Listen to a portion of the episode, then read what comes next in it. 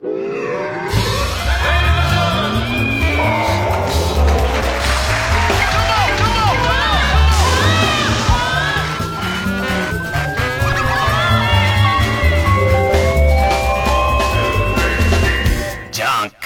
うも皆さんこんばんは、爆笑問題田中裕二です。お前なんか結城まおみに人生のアドバイスしたの？何の話ですか？え、な、な、な、結城まおみ結城まおみっているじゃん。はいはいはい。人生のアドバイスしたって書いてあったよ。なん、なんの、文春に。文春？出てるよ。文春法に。文春？うん。結城まおみデジテル。いや、だって、全然合ってないもんね。うん。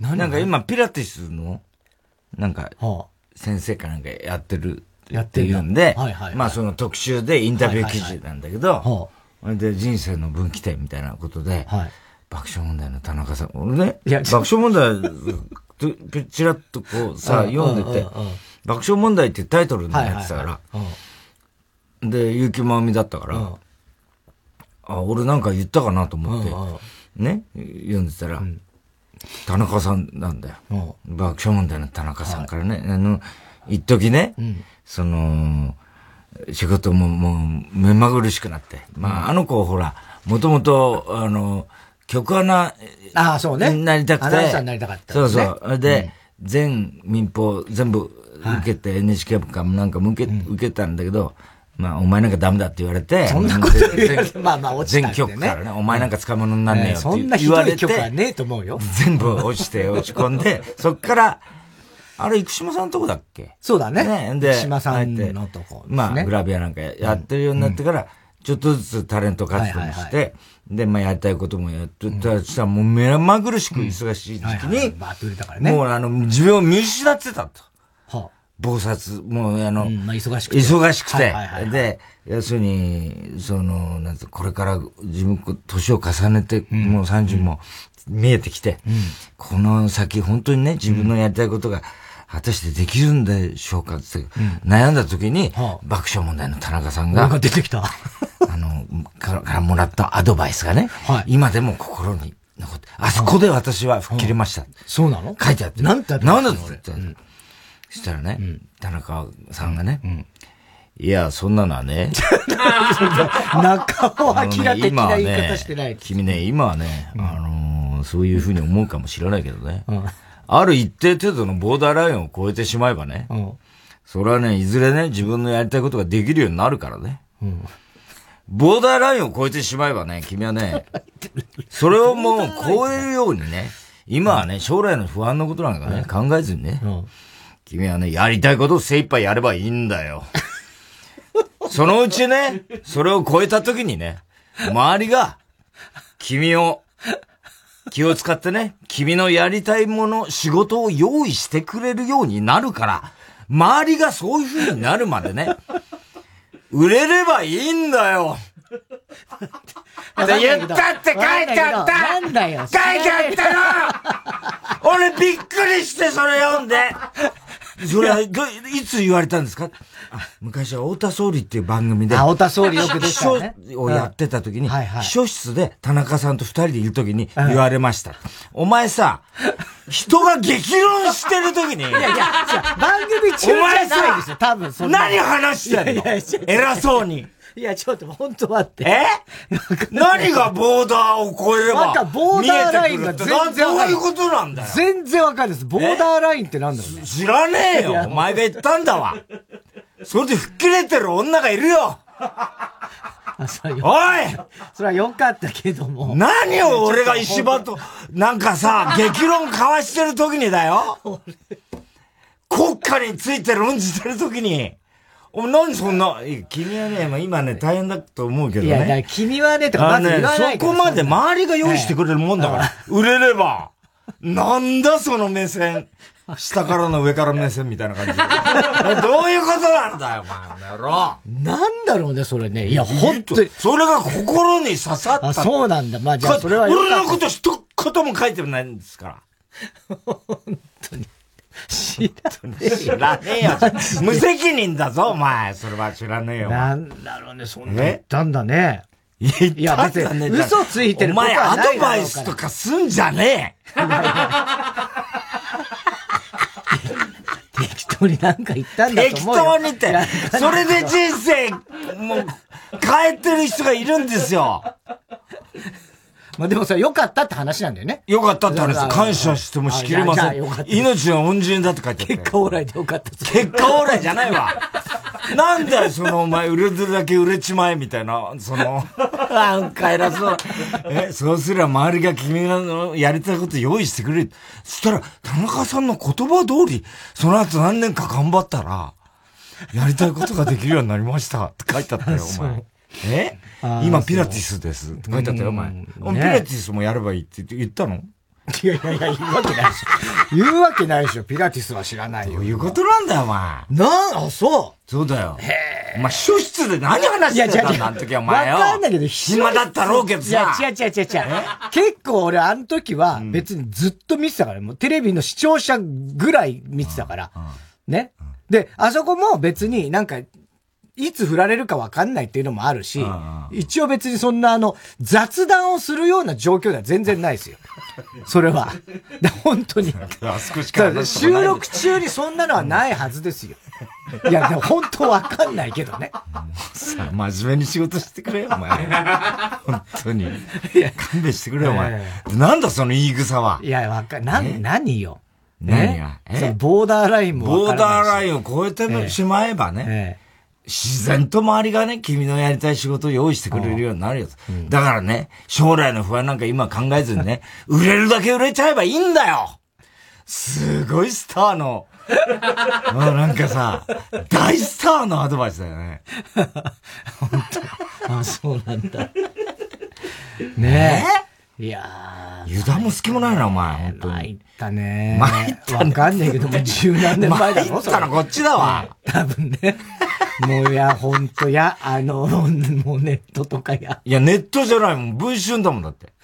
文春どうせお前ネットで見たわけでしょ？そうだよ、もちろん。んなんだってネットで見てるから、新聞だってなんだって。ね。うん。はあもう、もう周り回ってこういうことになるから。お前がだって言ったんだから。お前よくアドバイスしてるよね、結構。いや、知らないよ。だから、その西川綾子とかも。西川綾子ね、あの、ね。何アドバイス忙しすぎてなんで俺のとこには誰も相談に来ないの？知らねえよ。俺と上田にね。西川綾子が、ね、そうそうこれからどうすればいいんでしょうか。ね、もう本当忙しくても。上田が自分で考えるっつって。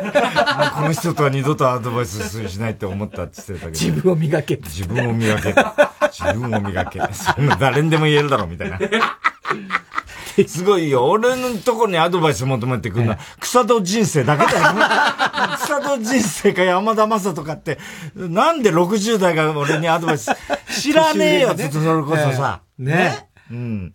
俺、この間草戸人生のこと、散々ここでさ、はいはいはい、はい。あら、どうしようもねえなっつってさ、言ってるじゃん。そしたらさ、あの、それ、放送聞いてたらしくてさ、メール来たんだよ、草戸人生。ね、草戸人生。ね、聞いてるよ、それね。それで、あのこの間ね、旧草戸人生ですって書いてあるんだ旧草戸。今何なんだ、お前ってさ。ダンシング谷村だろ、ダンシング。かっこ、現、ダンシング谷村って書いてある。わかるわ、どっちだっていいや。時間の無駄。で、あの、先週、先、あの、ね、ラジオ聞かせていただきました。本当にね、あのー、俺がトークしたらね、うん、えー、ね、草田人生散々馬鹿にしたじゃん。私もやっとね、うん、あの、太田さんのトークによってね、うん、やっと待ち望んでいた、いた、世間から馬鹿にされることが、ね。お前さ、なんなんだよ。待ってよ。やっと、今までね、待ち望んでいた、世間からね、太田さんのね、トークによって、世間から馬鹿にされてね、あの、笑われることが、時が来たと。ね、これでようやく、待ち望んで待ち望んでた、あの、世間から笑われるようになると思ってね、あの、喜んでいましたが、意外な展開になりました。ね、あの、実はね、あの放送の後ね、同級生からね、あの、いろいろ連絡が来てね、あの放送聞いたと、太田さんのね、あの爆笑問題の放送聞いたと、したらね、その同級生がね、俺も60になってね、あのもう自分はね、終わった人間かと思ってた。思ってたけどね、もうで、このまま定年まで勤めてね、会社勤めてね、静かに、あのあの、勤めようと思ってたけどもね、お前のエピソードをね、聞いてね、うん、60からそうやってね、頑張ってるんだっていうのを聞いてね、俺も奮い立ったと。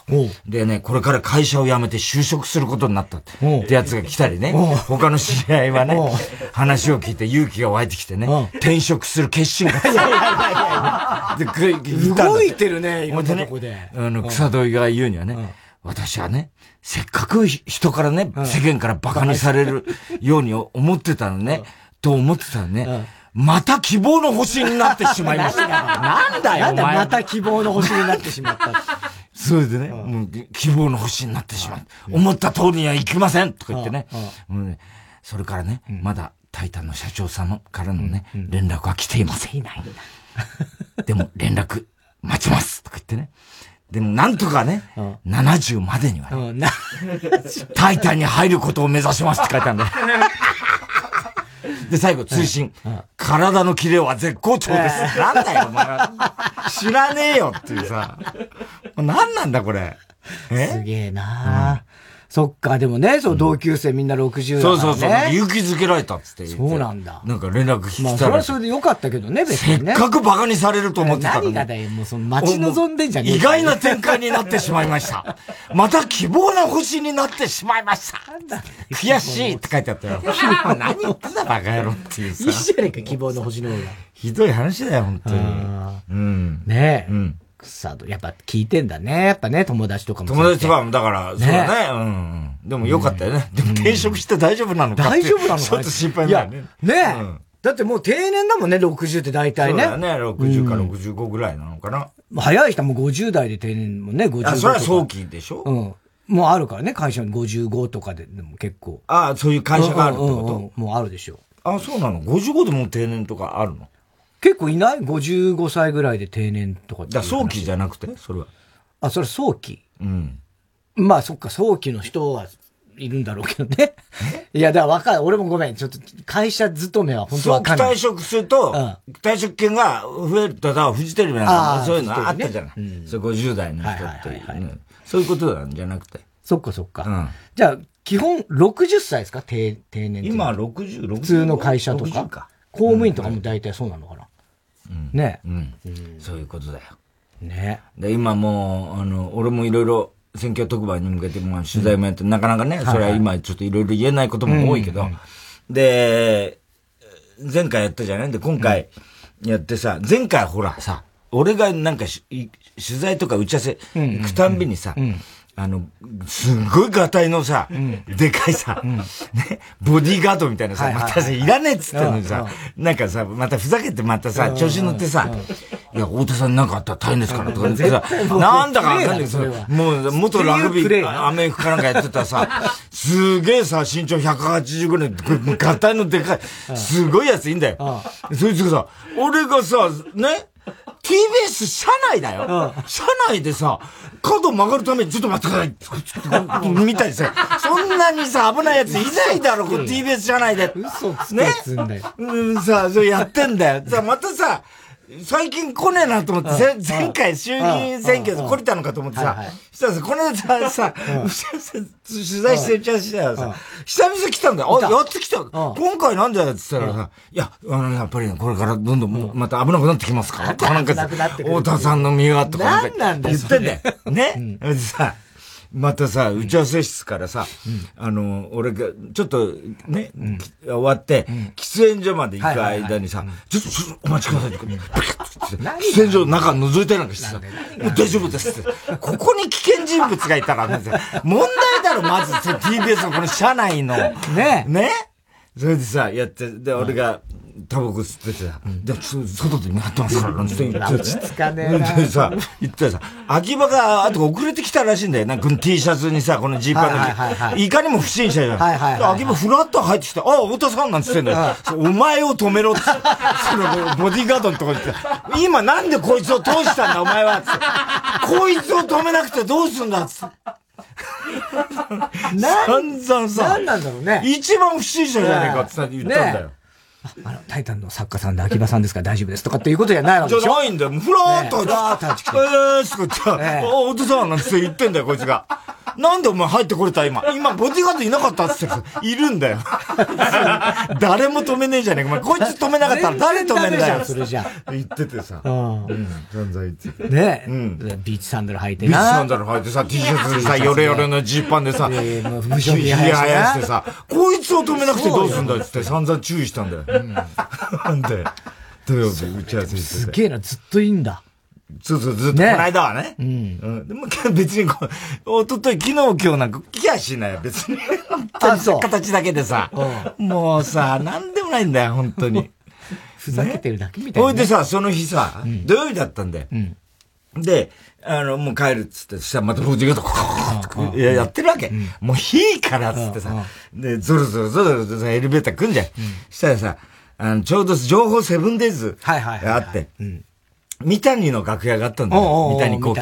三谷幸喜が楽屋があった。あ、三谷いるからさ、あ、いますよとか言うからさ、俺入ってってさ、懐からピストル出して、三谷でパパパパパ何やってんのとか言って三谷もさ、おーとか言いながらさ、何それとか言って。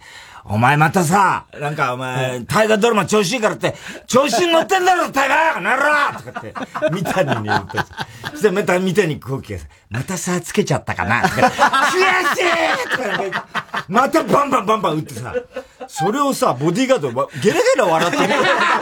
お前、俺が一番不審者なんだよ、これ。なぜ俺を止めないそうなのよ。契約は太田さんを守るだけど、ね、太田さんの暴走もね、止めなきゃダメだから。ピストル持ってんだよ、ピストル持ってんだよ。それで見たに言ってんのにさ、ゲラゲラ笑って見てんだよ、それを。だからもういい加減見て全然だね。失格。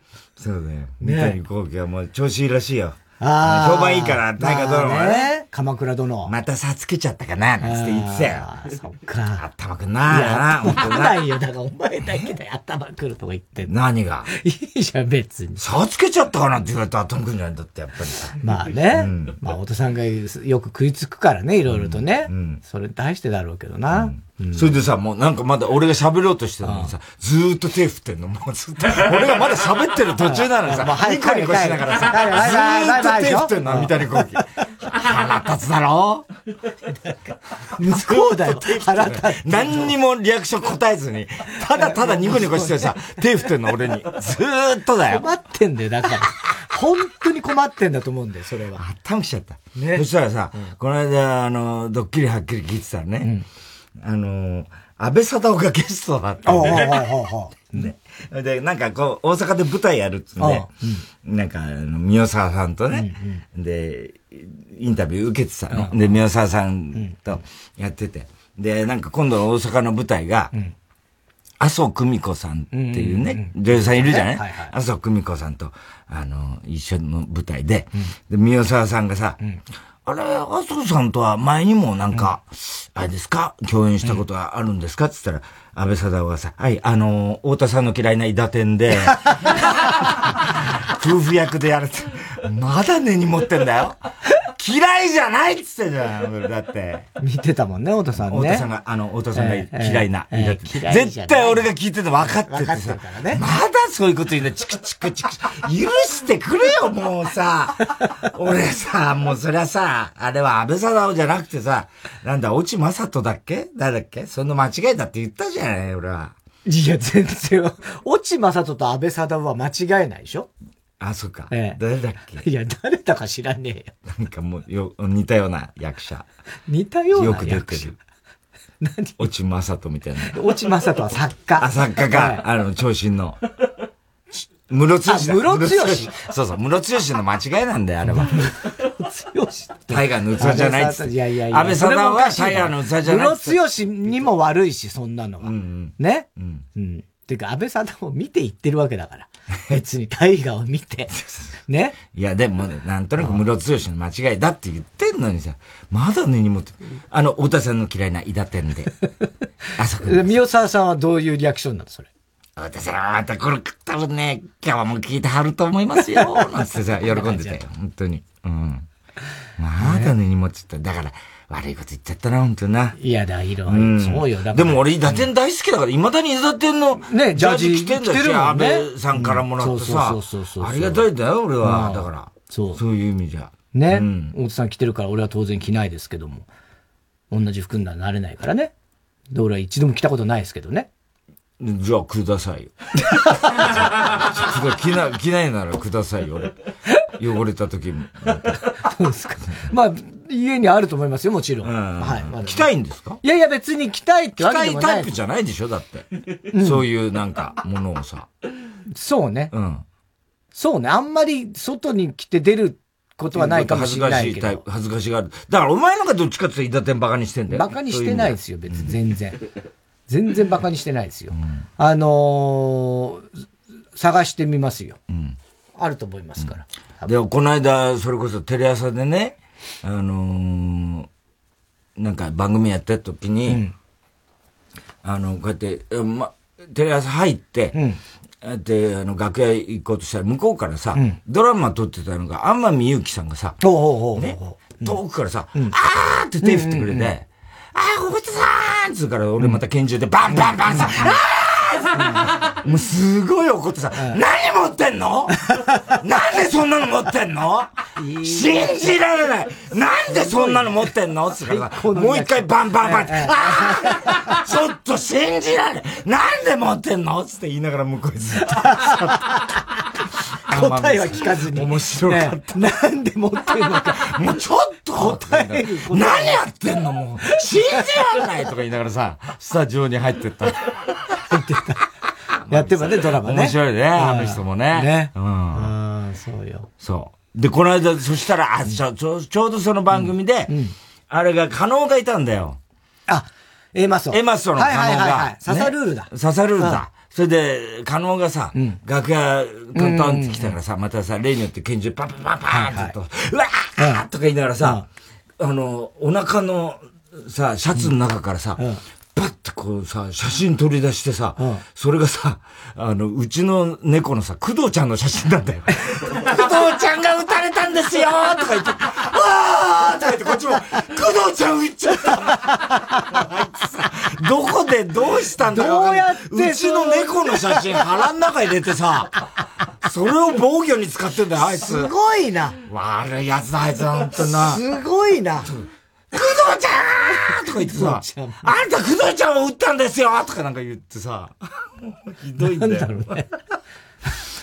ねすげえな、やっぱ凝ってるね。うん。ああ、ねあの、オズワルドの伊藤とね、うん、あの、カエル亭の岩倉が写真撮られた、ね、それどう、どうなってんの？それは。いや、付き合ってんの？あれ。同居してたんだよね、だって。それはあの、シェアハウスでね。シェアハウスでね。そうそう。だけど、岩倉が抜けて、うん、で、伊藤ももう抜けたとか言って、うん、もうほとんどもうあのシェアハウスは解体みたいな感じのことはなんか言ってたけどね。だねだからまあまあ別に全然もちろん問題は何にもないんでしょうけれども、なかなかびっくりですよね。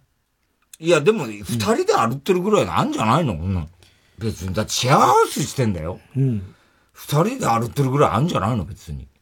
付き合ってる付き合ってない関係なくさ。あ、まあね、二人で歩くぐらいあるだろうけども、うんうん、多分もう熱愛スクープみたいなことよね。あ、そうなの？うん。手繋いで歩いてた。じゃ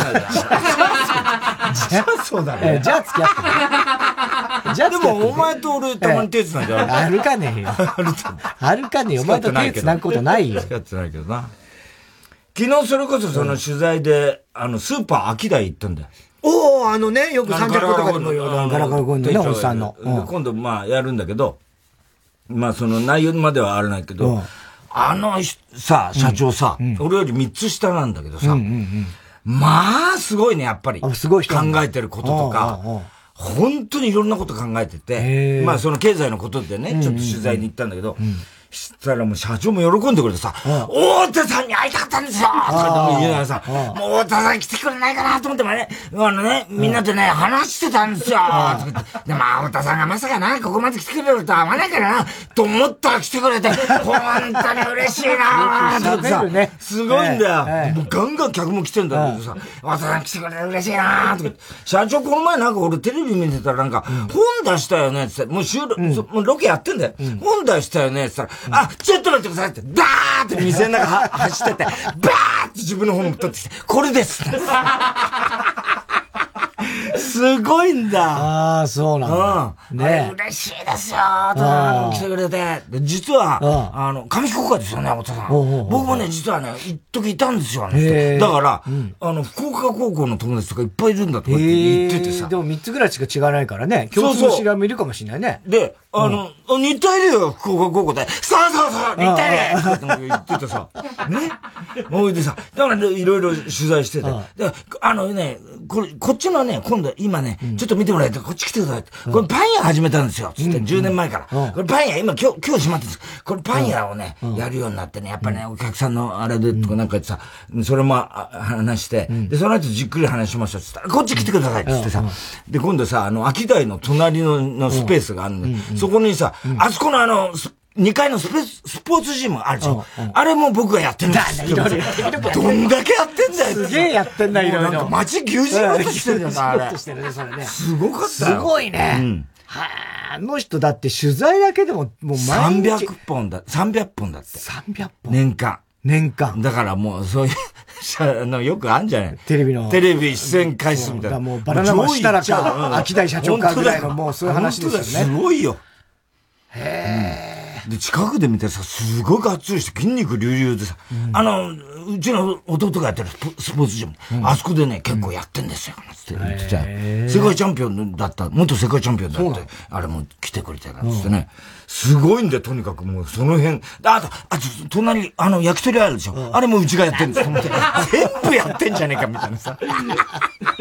秋大グループだね。秋大グループですごいんだよ。はあ。面白かったよ。ね。話聞いて、これぜひね、あの選挙特番でやると思うんでね、ちょっと見てほしいね。ちょっと楽しみだね。あの人ね、サンジャポちゃんも本当しょっちゅう。で、この間、初めてホランと一緒に会って、ホランに会ってさ、ホランがさ、おはようございますとかさ、頼むよ、出現しないでくれよって言ったら、太田さんですよそりゃそうですよ。すごい不機嫌だった、ほら。いやいや、そりゃそうですよ。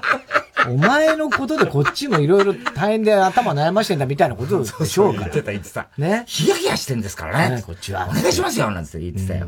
ね大変だよ。ね今だから何？ホランちゃんと、えっと、石井アナ。石井くんと、で、井上小川。井上小川さん。うん。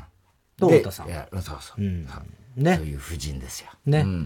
あの、サンジャポによく来る、あの、なんだっけ、超頭いい人。イェール大学みたいな人。成田さん？成田さんも、あの、ゲスト、ゲストというか、あの、パネラーで出てくれますから。ね、30分にちょくちょく来るね。そうです、そうです。あの人天才ですから。うん。うん。あと、ポリポリだっけ？ポリポリの。ね。そうそう。伊藤くんだっけ？今日くんも来ます。なんか、ああいうね、いろいろ。そうです。面白いですよ、だから。ね、うん、出るんですね。私ももう、今回はね、もうちゃんとやりますから。いや、だからさ、別にさ、去年だってちゃんとやってたわけでしょ、別に。その。あ、もちろんです。ね、そう、ちゃんと。もちろんです。ちゃんとやって、ちゃんと炎上したわけでしょ？だから、去年は別に、真剣にやって、真剣にやりましたよ。本当に。でしょ？もう別にあの、民放で一番真剣にやってたと思います、僕は。民放っていうか NHK も含め。うん。ね？うん。だからその、なんつうの、ちゃんとやるイコール炎上しないっていうことではないですよね、もちろんそうですよ。ええ。ただ、いわゆる礼儀とかね。礼儀、ね、言葉遣いですよね。あと、逆に変なわざとらしくはなんない方がいいよ。あの、ものすごい。何がでしょうか。ほらほら、そういうこと、そういうこと。いかがいたしました私は、みたいなので。私、ええ、生まれも育ちも。いや、トラさんだから、それは。ね。粋な姉ちゃん、タッチションベンなんですよ。大変なことになるからね。それは大変ですよ。ねえ。そっか。あ、もうでも今度の日曜日だもんね。そうです、そうです。ああ、選挙ね。また俺貼られてんじゃねえかまた朝行くからさ、投票。ね？うん。なんな、俺、当この間の、区議会議員の補欠選挙って。区長選挙。区長選挙。あんなのさ、びっくりだよ。いや、びっくりだね。投票所行って出てきたら、おだんってさ、来んだよ。いついたの？写真出てたじゃん。俺、まさか写真撮られてって思わない。ピョン吉 T シャツでね。ピョン吉 T シャツでさ。歩いてるやつな。あんなの来んだね。ああ。あれびっくりしちゃった。いや、あれはびっくりするだろうね。区長選挙でね、バーって。ね。うん。いやー、でも、嫌だな。俺は来ないよね。何が？俺の、俺の投票のとこは来ないよね。さすがにね。いや、わかんないですそれ、お前の、お前いつ行くの？期日前じゃないの？わかんないけど。いや、まあじゃあ言わないですけど。なんだよ。だって、だって、変に言ってなんか呼んでるみたいのいや、ボーダーを超えればいいんだよ。ボーダーはいいんだよ。来たところでね。来たところで、ボーダーを超えれば、何なんだよ。好きなようなことができるようになるから。直美ちゃん、俺何しゃべってボーダー、ボーダー、言わねえと思うんだよな、俺そんなに。え？まあでもね、そう、うん、まあまあ良かったということなら良かったですよ、よかった本当に。って言ってましたよ。うん、書いてありました。ね。うん。うんだから、本当なんかこう、下手なこと、だからどこでね、お前のその、ね、投票の時もそうだって来られるし、うん、どこで何を言っても、後でどうなるか分かんないし、ね。別にだから、いや、そんな悪いこと言われてるわけじゃないですよ。言っときますけど。まあね。いや、そうね。なんかそれ、ゆうきもみ気にしちゃうよ、そんなこと言って。いやいやいやいや、違う違う。まずいこと言っちゃったかしら。違う違う、まずいことはないんですよ。まずいことないんでしょうけど、ね。なんかそんな困ったような。いや、違う違う。だからそう、お前が見ることがだよ。だ お前さえ見なきゃ地球上のお前以外の人間は誰も興味そこまで示さないよ。それは。え？本当に。うんお前にだけ見つかんなきゃよかったって話だから。見つかんなきゃよかった。それは。どうして？そう。あるいは、その、俺のこと言うんだったら、等しく太田さんのことも言っとかないと、うん、ちょっとめんどくさいことになる。いやいや、別に俺、俺別にそれは、俺がないからっていうのは、シャレで言いましたけど、うん、むしろ別にそんなことじゃないですよ。まあ分かってますけど人生のアドバイスを、俺もいただきたいなと思っただけです。いや、だから。田中さんに。だから、大丈夫。ボーダーを超えればそのうち、行きやすくなるボーダーお前よく来てるし、えー、いやいや俺この間、えー、ね、あの、楽屋別だけど、うん、ちょっと今、ドア開けてるじゃない。はいはい。で、お前の楽屋チラッと見たらさ、うん、椅子にさ、ボーダーのさ、袋かなんか、うん、キャリーバッグだかなんだかさ、置いてあったんだ水色のボーダーの。あ、持ってる？お前。あなんか持ってる？水色のボーダーの？水色のボーダーの、あの、キャリーバッグじゃない、何？エコバッグみたいなやつ。トートバッグ的なトートバッグ。水色のボーダーのトートバッグは俺持ってない。白に水色のボーダーで？白に水色？ボーダー。いや、好きなデザインだけど、うん、欲しいけど、うん、俺持ってないかな、今。あ、持ってない、うん、あ、でも、お前の楽屋チラッと覗いたら、椅子の上にそのね、白にボーダーのね、あの、トートバッグが置いてあったの。うん、俺一瞬お前かなと思った。それ、ないね。しましまでしょ白と水色。ボーダーですよ。ボーダーね。トートバッグ、布っぽいやつね。いや、ない、持ってない。あ、そうですか。なんで誰かのやつでしょうけどね。あったんですよ。あ、そうなんだ。誰かのやつなのかわかんないけど。で、それ椅子にあったんですよ。俺、お前、椅子に座ってんだと思った。お前が。俺じゃないですからね、それはね。椅子、あの、バッグでしたけどね。バッグね。いやー、しまったな、だから、本当になんかもう、人に偉そうなこと言っちゃダメなんだよ。だどういう状況か本当覚えてないですけどね。うん、でも、よかったじゃない、それで。まあまあ、よかったですよ。吹っ切れたっていうんだから。だって、お前に見つかんなければ最高だったってことですよね。まあ、それを読んだ一般の読者の人は、普通に、うん、あ、田中さんいい人だなとか、ね。いや、俺もだから感動して泣きましたからね。全然違う。じゃあ、その話をしろよ。俺も頑張ろう。ええね、ボーダーを超えるまで俺も頑張ろうって、今ね、いろいろ悩みは多いけど、ね、この将来不安だけど、ね、俺もボーダーを超えればいいんだなって思いました。売れようと思いましたよ。好きな仕事して。売れちゃえばもう、そう、ね、そういうことでしょ。大丈夫だ大丈夫だから。周りがちゃんと用意してくれるってことですよね。つったのね。うん。いや、そういうことですよ、それ。はいはい、ね。はい、はあ。もう全然ね、もう、何にも 何にもやる気しなくなるよ、もうこういうもんなんです。なんで、なんでよ。なんで？なんでそんなこと言うの？しかも、口に出さないでよ。悪かったよ、その話して。そんなに落ち込むと思わないからさ、ちょ、なんかさ、いや、落ち込むそんなこと言ったっけ？へへへみたいな話じゃない、それは。いや、本当そうですね。そんなさ、涙ぐむことない。涙ぐんじゃないわ、別に。そこまでじゃないわ、別に。うん。あ、全然関係ないけど、あのー、今、バズ・ライトイヤーって、あトイ・ストーリーからね、派生した。で、もう単独のバズ・ライトイヤーって映画。あるんだよね。今、はい。スピンオフのみたいな、ね。そう。これからやるのかもうやってるかわかんないけど。いや、今やってますやってるね。あれの CM 見てたらさ、コピーがさ、この夏、バズってますっていうコピーで、あ、それはそうだろうなっていう。バズ・ライトイヤーそうそうそうそう。で、それを、あ、これクイズになるなと思って、今日高橋さんにホワイトボードに書いて、この夏、四角、ますって書いて、高橋さん、あの、バズ・ライトイヤーの CM って見ました？それテテレビ？あ、テレビの CM ですけど、あれのコピーって見ました？あ、まあ問題にするから、もう知ってたらもう面白くないじゃんと思って。あれ、見ました？あ、わかんない。見てるかもしんないけど、あの、バズってるって、バズってますってやつでしょ？つっても答えもつ 一瞬のうちに言ってましたよ。もうね。で、あれなんだよね。鈴木亮平さんが声やってて、あれ、所さんがずっとやってたでしょ？だからそうなんだよ。だから、変わるんですよ。いやいや。だ別に。あの、それ、俺、今日はね、つぶやき英語だったんですけど、そのバズ・ライトイヤーの、あれもやったんですけど、あの、アメリカ人のその人に聞いたら、あの、向こうも変わったんだって、声優が。あ、そうなんだ。うん。へえ。だから、あの、こっちも変わったんだと思いますって言ってたよ。あ、言ってたうん。そっかそっか。じゃあ、まあでもまあ、モンスターズインクはもう別に今、ね、新しい、あの、外国、ビリー・クリスタルがね、マイクの役はずっとやってたので。あれ、ビリー・クリスタルビリー・クリスタルがやってた。あ、そうなの？そうそうそう。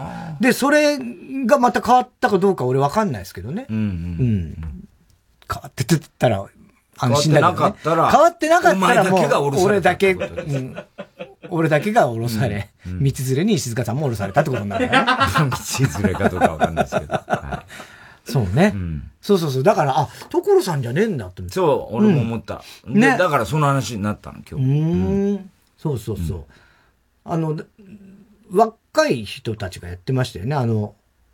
で、あの、かまいたちがね。あ、そうそうそうそう、山内。山内があの猫の役かなんかやってるらしいよ。うん。そうそうそう。ね。だから、まあ、ね、山内も、ね、今もちろんかまいたちすごい売れてるしね、すごいもういいんですけどね。10年後やってるかどうかわかんないけど。それはね。まあだってあれはあれだけだろ、おそらく。あのバズライトイヤー自体がね。ああ、はあ、はあ、はあ、はあ。そうね。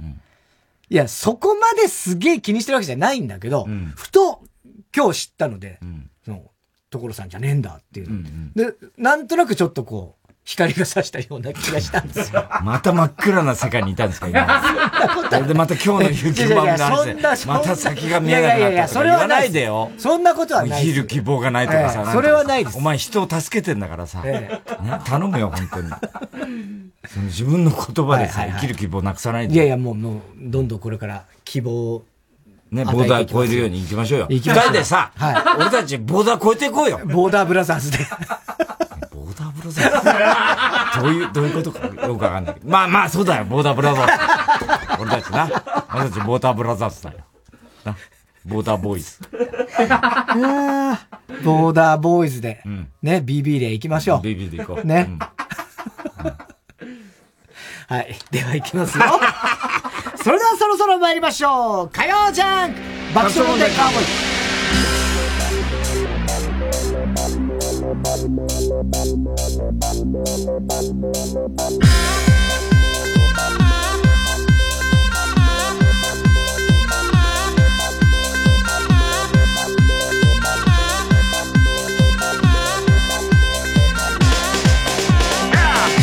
ましてこんばんは、巻き問題田中裕二です。太田です。台風4号は温帯低気圧に変わっても猛威を振るっております。ね、日本列島いろんなところでね、えー、ゲリラ豪雨のようなことになってます。うん、えー、水害もね、結構出てるということなので皆さん気をつけてください。えー、今日から明日にかけても列島各地に激しい雨、落雷、氷などをもたらすかもしれないということなんですね。うん、やっぱ梅雨明けってどうだったんだろうね。これから雨続くんだよね。はい。一応あの、どうだったんだ明日水曜日は雨で、最高気温は今日より4度低い27度ぐらい。うん、で、東京はね。で、金曜日に一旦晴れ間戻りますけども、土曜からまた雨の予報ということなんで、まあ、梅雨明けね、史上最速の梅雨明けとか言われてましたけれども、ね、まあ。実は開けてませんでしたみたいなことなんじゃないのかね。一週間あんだけ真夏になっちゃった。ね。ね。あれはまあ確かに梅雨じゃないよね、あれはね。うん、ね。えー、今日も紹介したハガキメールの方には、オリジナルステッカー、特に印象に残った1名の方には番組特製のクリアファイルを差し上げます。水曜日のカンパネラで、エジソン。踊る暇があったら発明して歌う暇があったら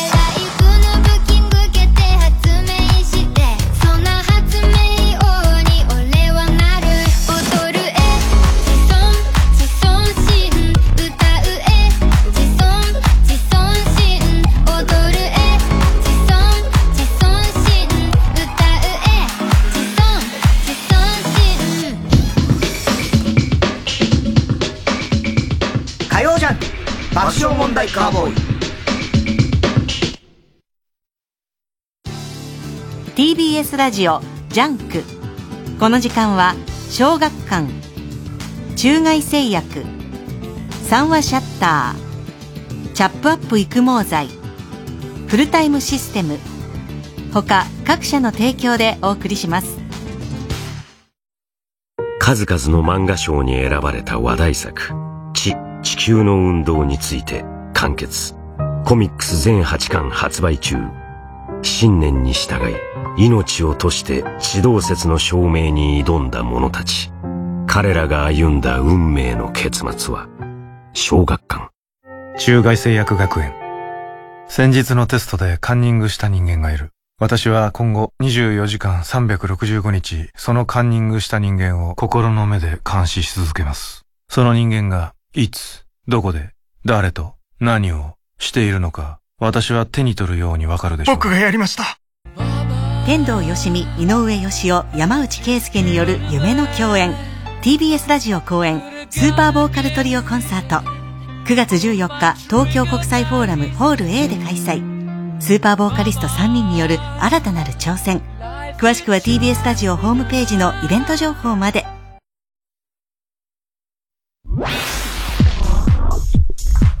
火曜ジャン爆笑問題カーボーイ。チャップアップヤブカラスティック、ルー大柴です。私、育毛剤チャップアップのアンバサダーに就任しました。本当にね、耳にウォーター、クリビス天魚、驚きピーチの木ですけど、頑張っていきたいと思います。え？中身がない？髪の毛があればいいじゃない。チャップアップをトゥゲザーしようぜオーナーさんお願いします。ほんまお願いします。いやもう田中さん、わかりましたから、こんな夜中に頭下げんでください。いや、違うんです。もうそういうことやないんです。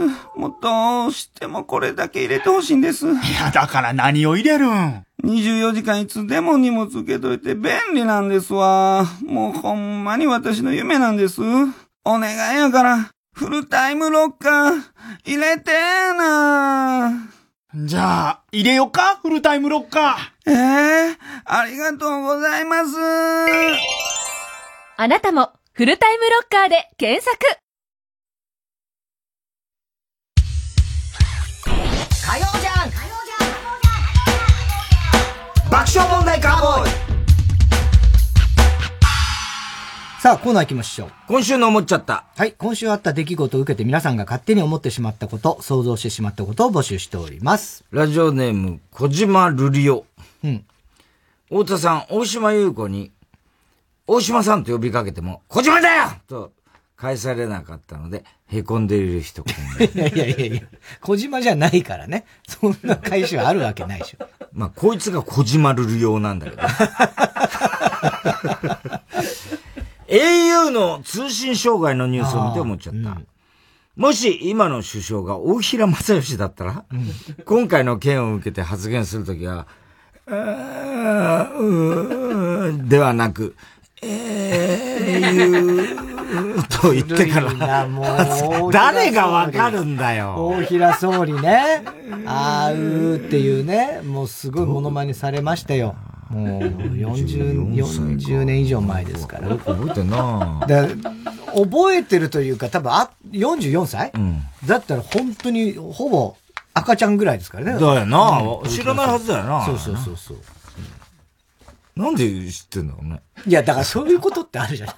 俺らも別に、なんか生まれた頃のこととか、有名な話とか、生まれる前のこととか。いや、あるけど、うん、なんていうの？例えば、佐藤栄作さんのこととかってさ、うん、俺ちょうど佐藤栄作さんの時なんだよ、生まれたの。生まれたのがね。で、その前が池田隼人さんじゃん。池田隼人さんの、例えば、口癖と、なんつうの、そういうモノマネ的なことって、わかんないと思わない？あ、全然わかんない、わかんないね。ただ、それはもう、その、大平さんのあーうーとかは、うん、まあ、流行ったというか、流行ったけど、それやってたのってさ、相当また芸人としても相当古い人だよ。ね。そうね。ね。なんかで知るんでしょ？なんで知るんだろうね。何で知るかわかんないけど。で、そのニュアンスまでわかるって面白いじゃない？ああ、そうね。うん。まあだから、ね、あのー、よく佐藤栄作がね、あの、辞任の時にさ、あの、カメラだけ残して、あと記者全部新聞出てってくれっつって、テレビカメラだけポツンと残ってたみたいなさ、逸話としてはあるけどさ、ね、あとだから吉田茂のバカ野郎返す。あれなんかもさ、バカ野郎って言ってんのかと思ったらさ、割と当時のあの、フィルムとかドキュメンタリー見ては、バカ野郎みたいな、このぐらいなんだよ、実は。バカ野郎解散ってね、映画バカ野郎ぐらいの感じだよね。イメージとしてはね。バカ野郎って言ったのかなと思うじゃん。意外とそうでもないそうでもないよね。バカ野郎みたいな感じだよね。あれはでも森重さんがね、小説、小説吉田学校つって、森重さんが吉田茂やったんだよ。あれよかったよね。そう。うん。見てねえな。あ、見てないな。いい君で見てないのかい、君は。森重になっちゃった。どうして君は見てないのかい。何やって君は。はい、ごきりたまんよ、君は。本当に、おー、なんつってね。必ずあの、社長万有機で、森、森そば粉をあげて、それをのりへいさんがハサミで切るっていう。あのギャグが最高でしたけど、ね。秘書なんで必ずハサミで切るっていうね。えー、ラジオネーム、とりとり特報。うんテレ朝の番組、博士ちゃんで、うん、芦田愛菜ちゃんと鈴木福君の成人スペシャルを放送していたんだって。うん丸森のね、二、人。成人式か。成人になったんだ。18歳と。18歳か。18歳。うん、を放送してって思っちゃった。うん、あと何年経っても二人のことは、ちゃんやくんづけで呼ぶと思うが、うん、寺田心くんの場合は、あまりにも大人びているので、うん、成人したらすぐに全国民がさん付けで呼び出す。そんな大人びてるの？寺田心最近の寺田心くん見てない言うことは大人びてるけどね。心さんとか言い出しちゃうな。ね子供店長どうしたあれ？かっこよくなったんだよ。あ、そうなの？うん。あの、子供店長ね、すごいイケメンになったっていうなんかで見たな。ああ、そう。うん。ラドクリフは結構な、入れ墨入れちゃったりしたろ？あれ。あ、あのー、ヌードになったりしてたよな、ラドクリフ。ハリーポッター。ハリーポッター。ああ、うん。そうだっけ？うん。確かなんか、ちょっとセクシー、セクシーな。ちょっとセクシーな感じで。入れ墨は知ってなかったかな。でもなんかちょっとヌード、衝撃的な、あ、そうなんなんか筋肉隆々の割とだから、あの、可愛らしいおかっぱのさ、メガネの構造みたいな感じだって。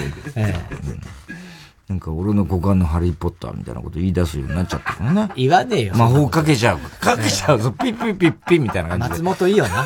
テレビの国から。ラジオネーム、キング極東ベイクライト。太田さん、ローリング片玉チョップをお見舞いして、大月健二の顔面にひびを入れた人。あれは俺のせいか。ひび入ってたね。ね大月健二。オリエンタルラジオが音楽番組で、パーフェクトヒューマンを披露していて思っちゃった。あ、なんか、やったってね、ニュースになってた。あ、そう。うん。オリラジ、オリラジ藤森って、赤巻紙、青巻紙、黄巻紙という早口言葉を言おうとして、いつも噛んで、田中みなみ、田中みなみ、田中みなみって言っちゃうと思う。ないでしょ。そんな噛んだレベルじゃない？だろ、お前それ。頭巻きぐらいは言えるでしょ。田中みなみも親知らず心配だね。ああね。プカーッすごかったらサンジャポでね、なんかあの写真出てましたけどね。すごい晴れです。ラジオネーム初代広田つの。太田さん、今井メロのラップを目覚ましのアラームに設定 してる人、こんばんは。ファンタジーみたいなやつでしょ？懐かしいね。うん。なんだっけ、夢なんとかファンタジーみたいなね。えー、議員になってほしい有名人ランキングで、2位に池上彰がランクインしていて思っちゃった。うん、池上彰って SM クラブに行ったら女王様に、あんた、いい質問してほしいんだろ？いい質問してくださいって言ってごらんこの変態野郎と、じらされている。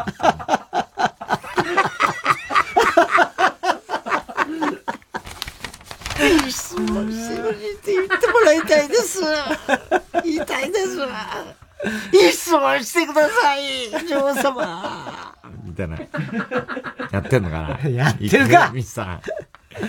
えー、ラジオネーム、ポンプ屋のポン。うん、太田さん、大仏おかみこんばんは。大仏おかみ、うん、エリック・クラプトン、あ、エリック・クラプトンコロナ感染から復活、復活だって。うん、で、思っちゃったこと。コロナになってたんだよね、クラプトン。もしエリック・クラプトンがバカボンのレレレのおじさんだったら、レイラレラレイラ、名曲ですか？って言うと思う。レイラね。名曲ですか？レレレのレイラ。バカ野郎。えー、郵便番号 107-8066TBS ラジオ火曜ジャンク爆笑問題カーボーイ。メールアドレスは爆笑アットマーク tbs.co.jp。今週のおもっちゃったの係までお待ちしております。火曜ジャンク爆笑問題カーボーイ。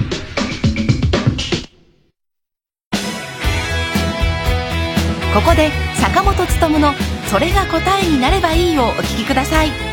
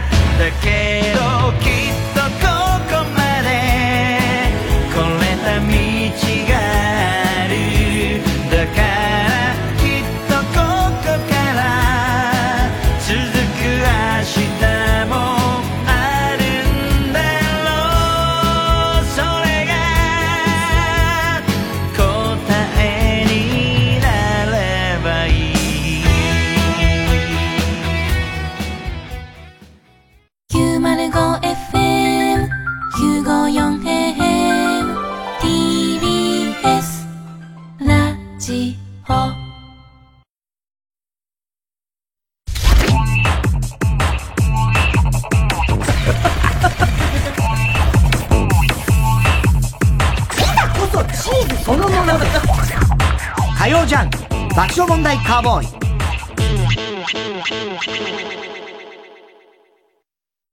今就活中の君へ。大丈夫。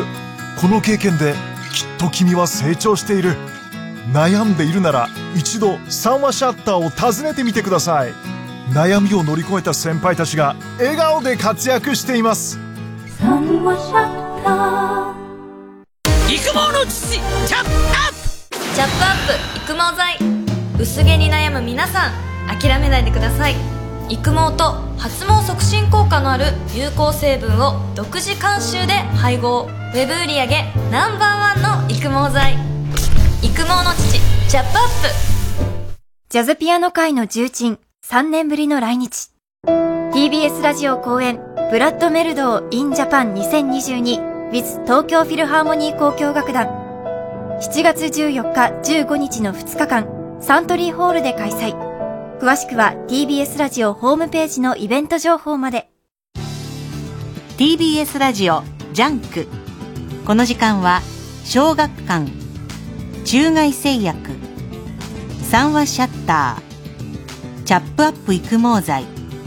フルタイムシステム。他各社の提供でお送りしました。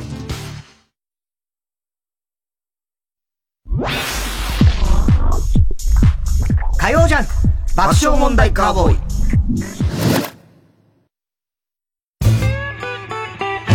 毎週月曜日から木曜日朝8時30分からお送りしているパンサー向井のフラット。番組では皆さんが今気になっているトピックや今呼んでほしいゲストを募集しています。メールはフラット954アットマーク TBS.CO.JP まで。フラットお便りください。荻上チキです。TBS アナウンサー日々真央子です7月10日日曜夜8時からは JRN-TBS ラジオ報道特別番組開票ライブ参院選2022選挙区の開票速報とともに各党の党首や幹部へ直撃インタビュー。多様な声を政治に直接届ける特別番組です。5時間にわたる生放送に加え YouTube でも映像配信。武田砂鉄さん安田菜津紀さん澤田記者など多くのゲストと共にお送りする開票ライブ参院選2022は日曜夜8時からハロー、こちら佐久間宣行。80年代のアメリカ映画とかその辺が好きな人はストレンジャーシングス絶対見て。ノスタルジー満載。あと、80s がモチーフなのに演出や価値観が新しいんですよね。ストレンジャーシングス未知の世界シーズン4。いや、語り足りないよ。ネットフリックスで独占配信中。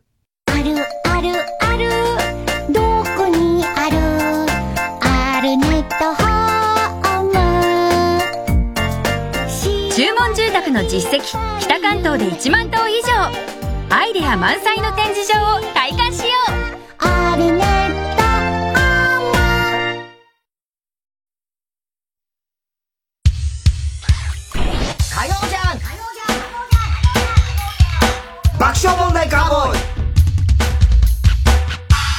さあ、続いては。哲学的はい、太田さんが流行らせようとしているギャグ、哲学的このギャグをもっと使う機会を増やすために、皆さんからも自分の哲学を募集しております。ラジオネーム、オーシャン。うん。昔ながらのラーメンは値段も昔ながらにするべきだ。哲学的 しょうがないんだよ、今まあね。ね、値上がりだから、大変。勘弁してやってくれ、これは。もうね。俺からも頼む。うん、でお前から頼む。勘弁してやってくれ。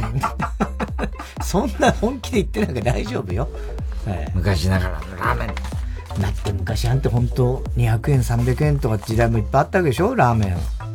もっと安かったね。いや、それはもうね、すごいや、もう戦後なんつったら、もう戦後まで行く、俺が子供の頃でおそらく。250円ぐらいだっけ？とか多分。じゃねえかな。学食ででもかけそば、かけそばっていうか、普通にそば150円ぐらい。あー学食は弱いんですよ。俺、なかった。学食弱いの？弱いの。学食の話になると弱い。お前強いよね。お前学食の話結構好きだもんね。ああ、俺学食。俺は、俺学食だ、弱いのよ。あの、あ、弱い。なかった。はシティ派だからね。いや、シティとか関係ないよ。あの、そう、それでないとかあるんじゃない都会っ子だから都会っ子、別に都会でも学食ある学校いくらでもある。でも行かないわけじゃん。学食にあえて。だ外食産業に行っちゃうわけじゃん。外食産業、まあまあ外食には行きましたけど、でも、違う、学食、だパン屋はあったのよ。うん。ね？で、そのパン屋に行ってよく買ってましたよ。ただ学食憧れた。憧れたって俺全然行ってないじゃない、学食。いやだから日芸の学食。日芸の学食は、いやもう日芸な、高校の話。俺が今言ってたの。日芸の学食は、あまり魅力を感じた。だから、だから言ってんだよ。でもお前も、言ってた俺お前が別になんか、テニス部の女の子と話しに行くとかそんなそうそう。で、でも別に一人でもフラット学食でカレー食ったりしてたからね、俺。あ、そう。うん。俺はもうバリンとか行っちゃうからね。だから、シティ派だから。シティ派だからさ、その喫茶店、いや、高いもん、全然。安いんだから、学食は。ああ、んそうね。ん学食。武蔵の学食行ってないだろ、おしゃれな。行ってない行ってないあれ武蔵の学食はおしゃれだったんだよ。あ、そう。ね、エコタって日芸武蔵、武蔵野音大、三つ大学があって、で、たまに俺らは、今日武蔵行っちゃう？みたいな感じで、武蔵の学食っつうのは、ちょっとあの、カフェテリアみたいになってて、ダサかったんだよ、日芸の学食は。だからお前は来なかった、シティ派だった。いや、違う違う違う違う。そのあの、別に、純情ラーメンとか行ったからね。いや、それはそうだけど、それはだからさ、そうだけど、学食憧れたって言うから、その割には来なかったねっていう。ああ、いや、高校の時ね、学食っていいな、あったらいいな、うちの学校もとは思ってましたよ。でもないからパン屋に行った。で、学校の真ん前に、パンができたわけでしょ？それは違います。ち中学の時の帰りですから。で、学校の真ん前に、いぐさ高校の真ん前に末広ファイブっていうファミレスができちゃった。そこ行ってたんでよくそっちに行ってた。ドリア食ってたでしょ？そこで。ドリアも食ってたけどね。うんコーンスープとか、うんサラダとかもよく食べてシティ派だな。ラジオネーム、こまえもん。骨折したは後のリハビリは骨が折れる。哲学的哲学的じゃ、うまいこと言ってるだけじゃないです。哲学的じゃないよ、別に。確かに骨が折れる。ね。うん、骨折した後のね、リハビリ。えー、ラジオネームどうにもならんよ。そこまでメジャーじゃない四字熟語を使うとき、なんかちょっと緊張する。哲学的確かにね。合ってるかどうか自信なかったりね。ガシン翔太みたいな。な、なんだろうね、メジャーじゃない、メジャーか。いやー、難しいね。そう言われると、なん、なんだろうね。えー、潜在一遇。それ結構メジャー、メジャーな方かメザーじゃない。メザーなんだろう。もう、語彙力がなくて出てこない、ね。そうだね。坂田がさ、よく言ってたよな、そういう。失神中の虫みたいな。普通のトーク。普通の会話で使うなよ、お前それを。あいさん、こうまさに失神中の虫なんだよと、お前、頭良すぎるわ。ラジオネーム、ストレンジラブ。透明感のある女優ほど存在感がある。哲学的これはうまいね。確かにそうだね。そうね。うん。透明感がある女優さん。うん、まあ、原田知世さんとかね。透明感があるような気がするけどね。さんね。まあ、未だに、透明感ずっと原田知世さん。いや、いや、いや、今透明感あったよ、まあ当時ね。ね。そうね。でも、ほぼ透けてたもんね。いや、そんなことはないけど。透明感あるなみたいな。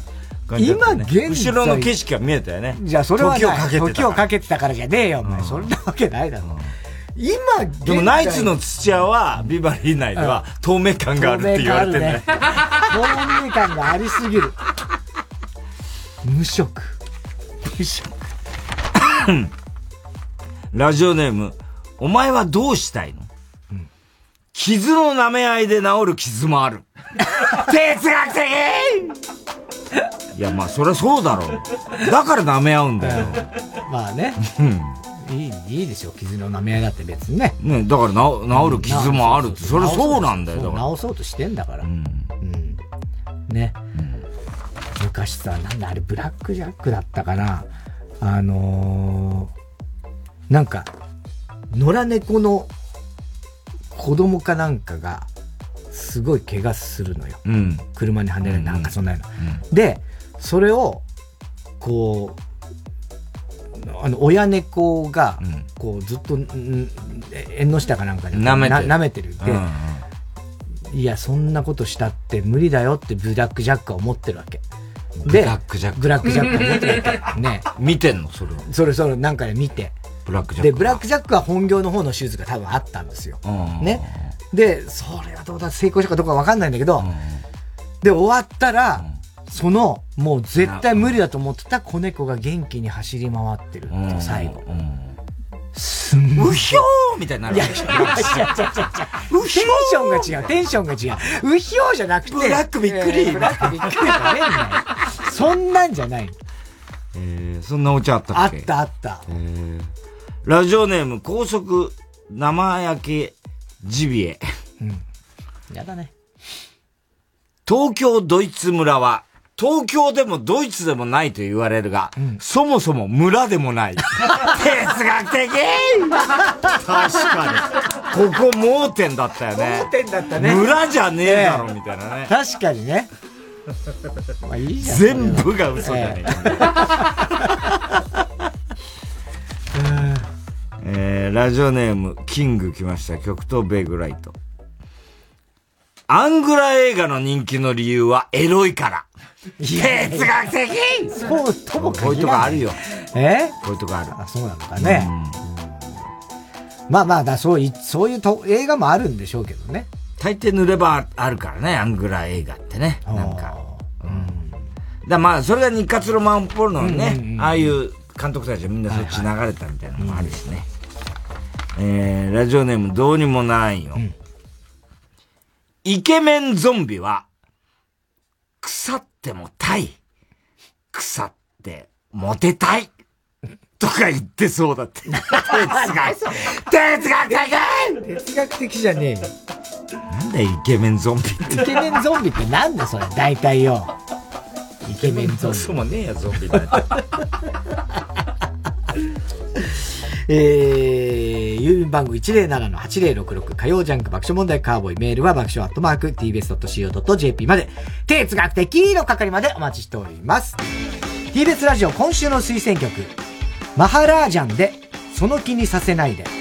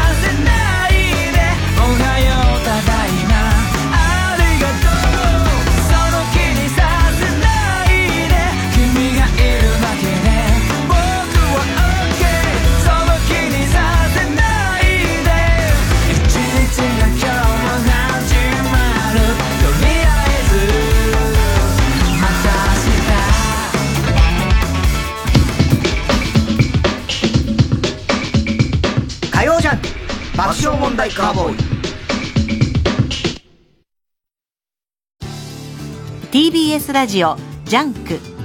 この時間は小学館中外製薬三和シャッターチャップアップ育毛剤フルタイムシステム他各社の提供でお送りします。高橋留美子の大ヒットコミックス「犬夜叉」のスピンオフ作品を絶対カレンチルドレンの椎名高志が描く夢のコラボ。汎用の夜叉姫コミックス大ヒット発売中。新たな伝説がここに。小学館。藤巻亮太がオーガナイズする野外音楽フェス。今年も開催決定。TBS ラジオ公演「マウント藤巻2022」は10月1日と2日。山梨県山中湖交流プラザキララで開催。チケットなど詳しくは TBS ラジオホームページイベント情報まで。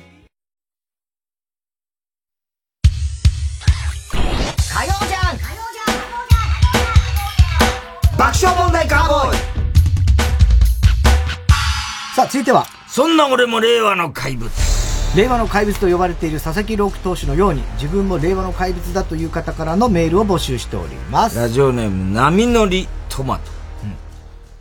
最寄り駅、最寄り駅どこと聞かれたときに、こ、まあごめです。答えるようにしている。そんな俺も令和の怪物。こ、まあごめ。まあごめ。いいねまあごめがいたんだね。駒込の中にね。うん。こ、まあごめ。令和の怪物だね、それはね。まあごめちょっと流行ってきたね、だんだんね。すごいな、あいつな。すごいね。ねシェアハウスも、だからこれでまたね。ああ、そうか、あいつもいたんだっけ森本サイダーと、そうそうそう。あ、なんつったっけ、あいつ。大鶴ひまんね。大鶴肥満か、大鶴肥満。あいつもいたんだっけそうそうそうそうそう。じゃあ取り合ってんのか？その岩倉を。いやいや、岩倉取り合ってないと思いますよ。いいや、それはわからないですけども、心の中でどういうことなのか。だから、マーゴメがピザ焼いて、ね。ね、やってたよね。だから、マーゴメ、あの、大鶴肥満がさ、その、オズワルド伊藤と岩倉が、まあ、もし付き合ってすればだよ。それで、あの、大鶴肥満が、岩倉となんかホテルから出てくると激写されちゃって、で、記者会見開いて、まーちゃんごめんねって言ってほしいよね。言ってほしいよね。言ってほしいね。えー、まーちゃんにじゃねえで、まーちゃんに謝ってどうすんだって話で、マルシェがこう、ね、見てる。あそそこで、あれが見てんだよ。あの、あの川崎麻也の。カイヤカイヤが腕組みしてる。いや、カイヤ関係ないだろ、それ。てか、いや、マルシアも関係ねえよ。ラジオネーム、そのな、投げ方は肘を壊す。俺は他人の家でおならを出そうとして、間違えてうんこがちびったとしても、平気でソファーに座る。いや、ダメダメダメダメ。もう令和の怪物。令和の怪物じゃない。ダメだろ、これ。ダメ、それは。ね本当に。よく座れるよね、平気でね。まあ、お前もな。うん、まあ、だから、それは、お前言えないよね。おならで、間違ってうんこお前うんこ漏らした後もずっと番組終わるまで座ってた男だからね。うん、そうね。だからそれはなんていうの？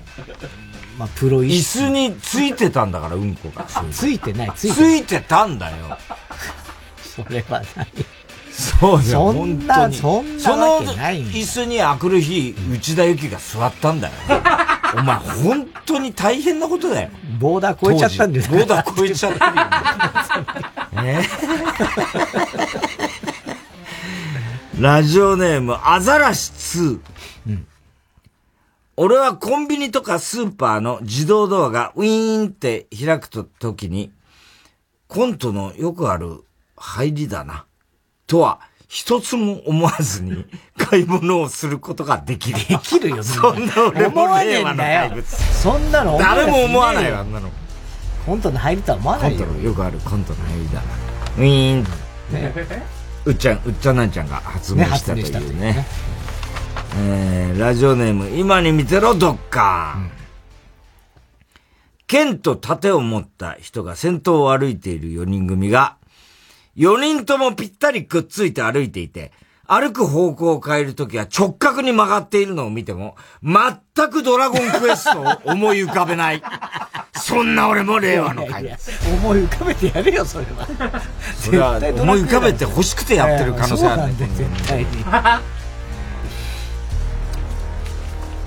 れも、よあれだったな。よく考えたら、ちょよくね、あれさ、あれで別に当たり前のようにお約束だからやってたけど、変な行動だよね。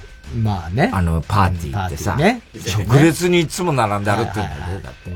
もういいのよ、それは。だってそれをリアルに バラバラになったりしてるの。気まあ持ち悪いからね。でもそのうちそういうゲームもできるようになるのかな。なんか普通になんか、バラバラに、パーティーなんだけど、バラバラに。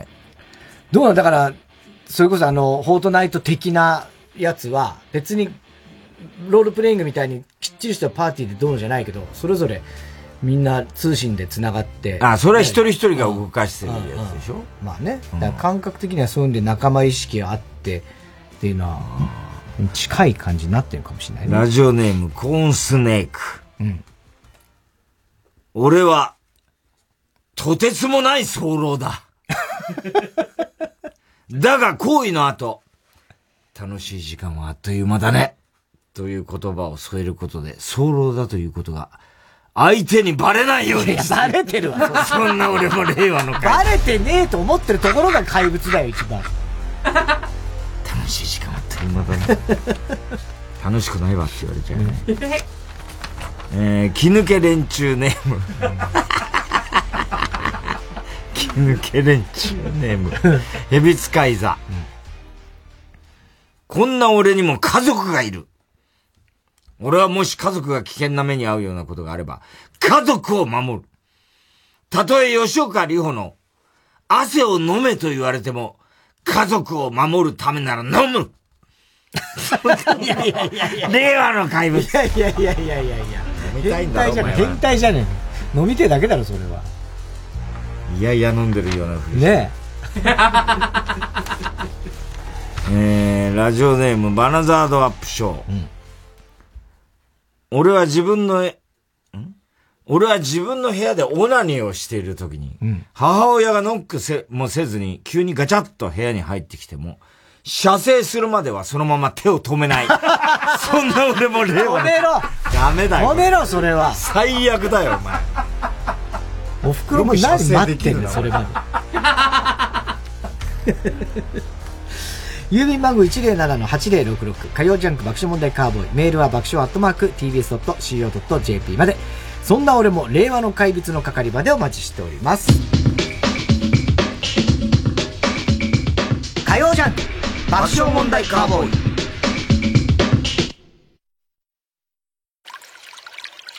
牧田スポーツです。プチカシマです。サンキュー達夫です。せーの。東京ポット許可局。東京ポット許可局のオリジナルそうめんを今年も販売いたします。やった。あれ、本当にうまいからね。うまいんだよね。ね。まあ、去年大好評だったんですけど。大好評。長崎県島原特産高級手延べそうめん。特別。今年はですね、2キロに加えて、まずはお試しにということで、1キロパッケージも販売。まあこれね、贈り物としても大変好評なんで、のしにも対応してますし、もう完全に我々そうめん業者です。だからご安心ください。僕らが作ってるわけじゃないですから。そうそうそうそうちゃんとその、本家、本元、産地の。長崎であんまりなかなか手に入んないでしょ？大量生産というかね、聞かないんですよ。で、スタッフが地元ですから、そうですうん手に入るんです。そうなんです我々そうめん屋さんに舵切りましたもん。お買い求めなど詳しくは TBS ラジオイベントグッズページをご覧ください。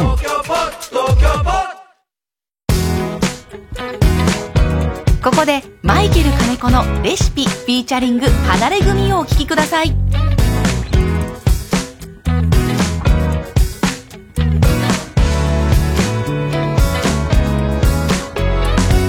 最近僕のお気に入り黒いファンズ履い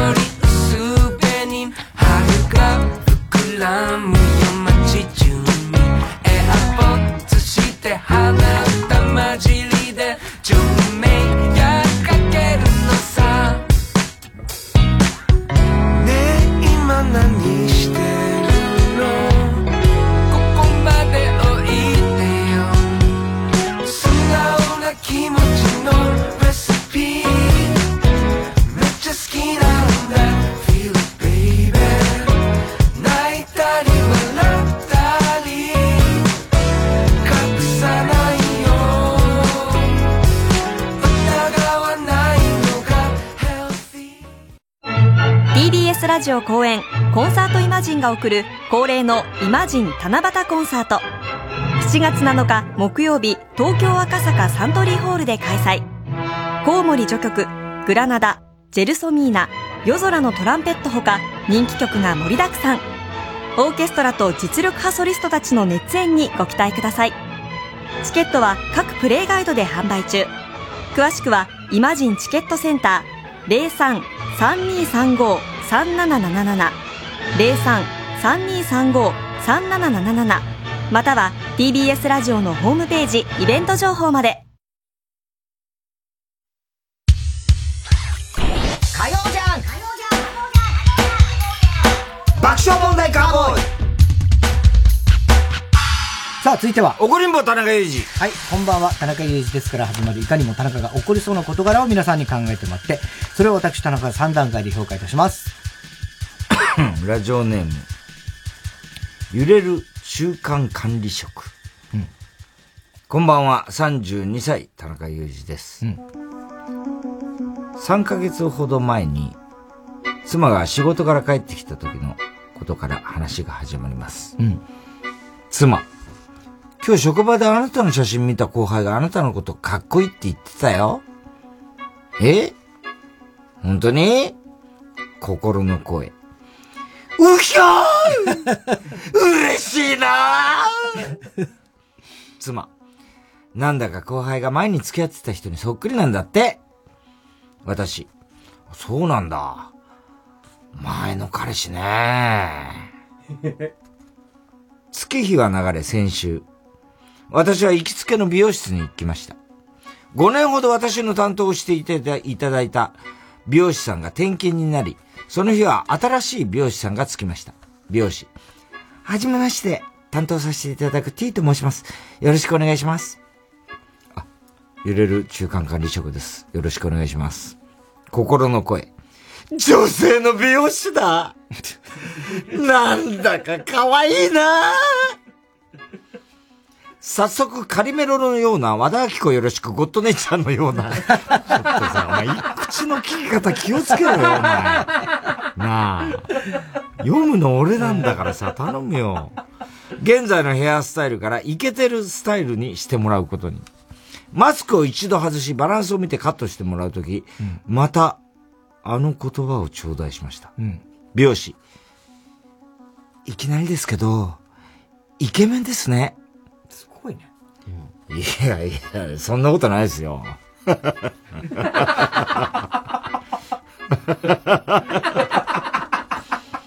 美容師。今彼にすごく似てて。え？彼氏さんですか？なんとも言えない気持ちを覚え、カットを終えました。そして、昨日のこと。はい。近くのショッピングモールに出かけた時に、またあの言葉を頂戴しました。うん。私がトイレで、用を済ませ出てきたところ、ギャル。高弘無視していかないでうん。え？高弘？あれ？高弘じゃないごめんなさい彼氏と間違えちゃった そう言うとギャルは、さっそうと人混みに消えていきました。おいおいおーい俺に似てるやつ。何人いるんだよ。この3ヶ月で3人だぞ。すごいね。もしかしたら同一人物か？女を特会引っかえ、かどわかすプレイボーイなのか？だとしたらお前羨ましいぞ。若くて可愛い女の子と付き合ってるお前。羨ましいぞ俺のもしもの世界線を見ているみたいで、嬉しいような悲しいような複雑な気持ちだ田中さん、俺の代わりに、生娘と付き合ってる私のそっくりさん、ムカつきませんか？いや、平気ですよ。まあ私は嫁一筋だからムカつかないですけど。ムカつかないでしょ？別に。ねいいじゃん。そんな。そんなイケメンなのか、お前。そんなイケメンかどうかはちょっとわからないですけど。イケメンですねって余計だよな、これな。わざわざ書くことないよね。そうだよね。何をイケメンですね。まあそう言われたんだろうけどね。言われたってさ、ええそれ立てるんならだよ。元彼に似てます、彼に似てますって立てるんなら、イケメンですねは余計じゃねえかっていう話だよな。まあ発端がね、後輩がかっこいいって言ってたよっていうとこから始まっちゃったからな。だからそれ言わなくていいと思うんだよ。後輩が、ね、元彼に似てますって言ってたよから始まりゃいいんだよ。そしたらもっとスッキリするんだよ、笑いどころが。何そのイケメンの付け足したの、こいつは。こいつはどっちかってそっちが言いたいんじゃないの？っていう。イケメンだっていうことがね。えー、ラジオネーム、尊敬する人は知らぬい守る。よく最近来るけど、もう誰なの？この知らぬい守るってなんかキャラクター？ドカベンのは、あ、知らないか。ドカベンの知らぬいって。あれか。下の名前なの守るって言うんだっけ？かな？知らぬい。そうかもしれないね。太田さん、田中さん、こんばんは。うどん大好きの田中裕二です。つい最近、近所のうどん屋に行きました。田中。ぶっかけうどんお願いします。店員、かしこまりました。ぶっかけうどんですね。うどんを持ってくると、おじさんが一人来店。奥のカウンターに座りました。おじさんも何か注文しています。数分後、店員、お待たせしました。田中、ありがとうございます。食べてる途中で違和感を感じました。あれ？これぶっかけがうどんじゃなくて、温玉肉ぶっかけだ。気づいた時にはもう半分ぐらい食べていたので、そのままだめ黙って食べ続けました。すると、奥のカウンターでの店員とおじさんのやりとりが聞こえてきました。お待たせしました。おじさん。あれ？これただのぶっかけうどんじゃないの？温玉肉ぶっかけ頼んだんだけどあ申し訳ございません。すぐに作り直します。あ、もういいや、いいや、いいや。時間ないからまた今度来るわ。そう言って帰っていきました。店内の客は私一人。そうです。おじさんの温玉肉ぶっかけは、私の食堂を通過し、胃袋に吸い込まれてしまっているのです。すると、店員が私の方へ来ました。店員。注文を間違えたみたいで、よかったらこれも食べてください。いいんですか？ありがとうございます。いただきます。最初に私が注文の間違いに気づいていれば、私もおじさんも店員も誰も困らずに食事ができたというのに、罪悪感は一切顔に出さず、うどんを2人前食べました。食べ終わり、会計をしにレジに。店員。今回はぶっかけうどんの料金だけで構いません。ただ、私たちも気をつけますから、次回からは申し出てもらえますか？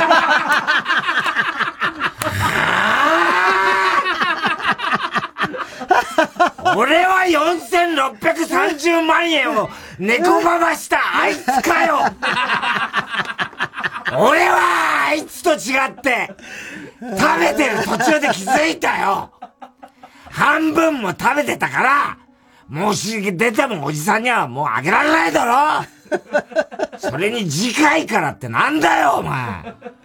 また同じ失敗する気満々だし、俺がまた来るってなんでお前が決めてんだよ。あと店員、お前気づいてないだろうけどな、俺とお前は中学の同級生だ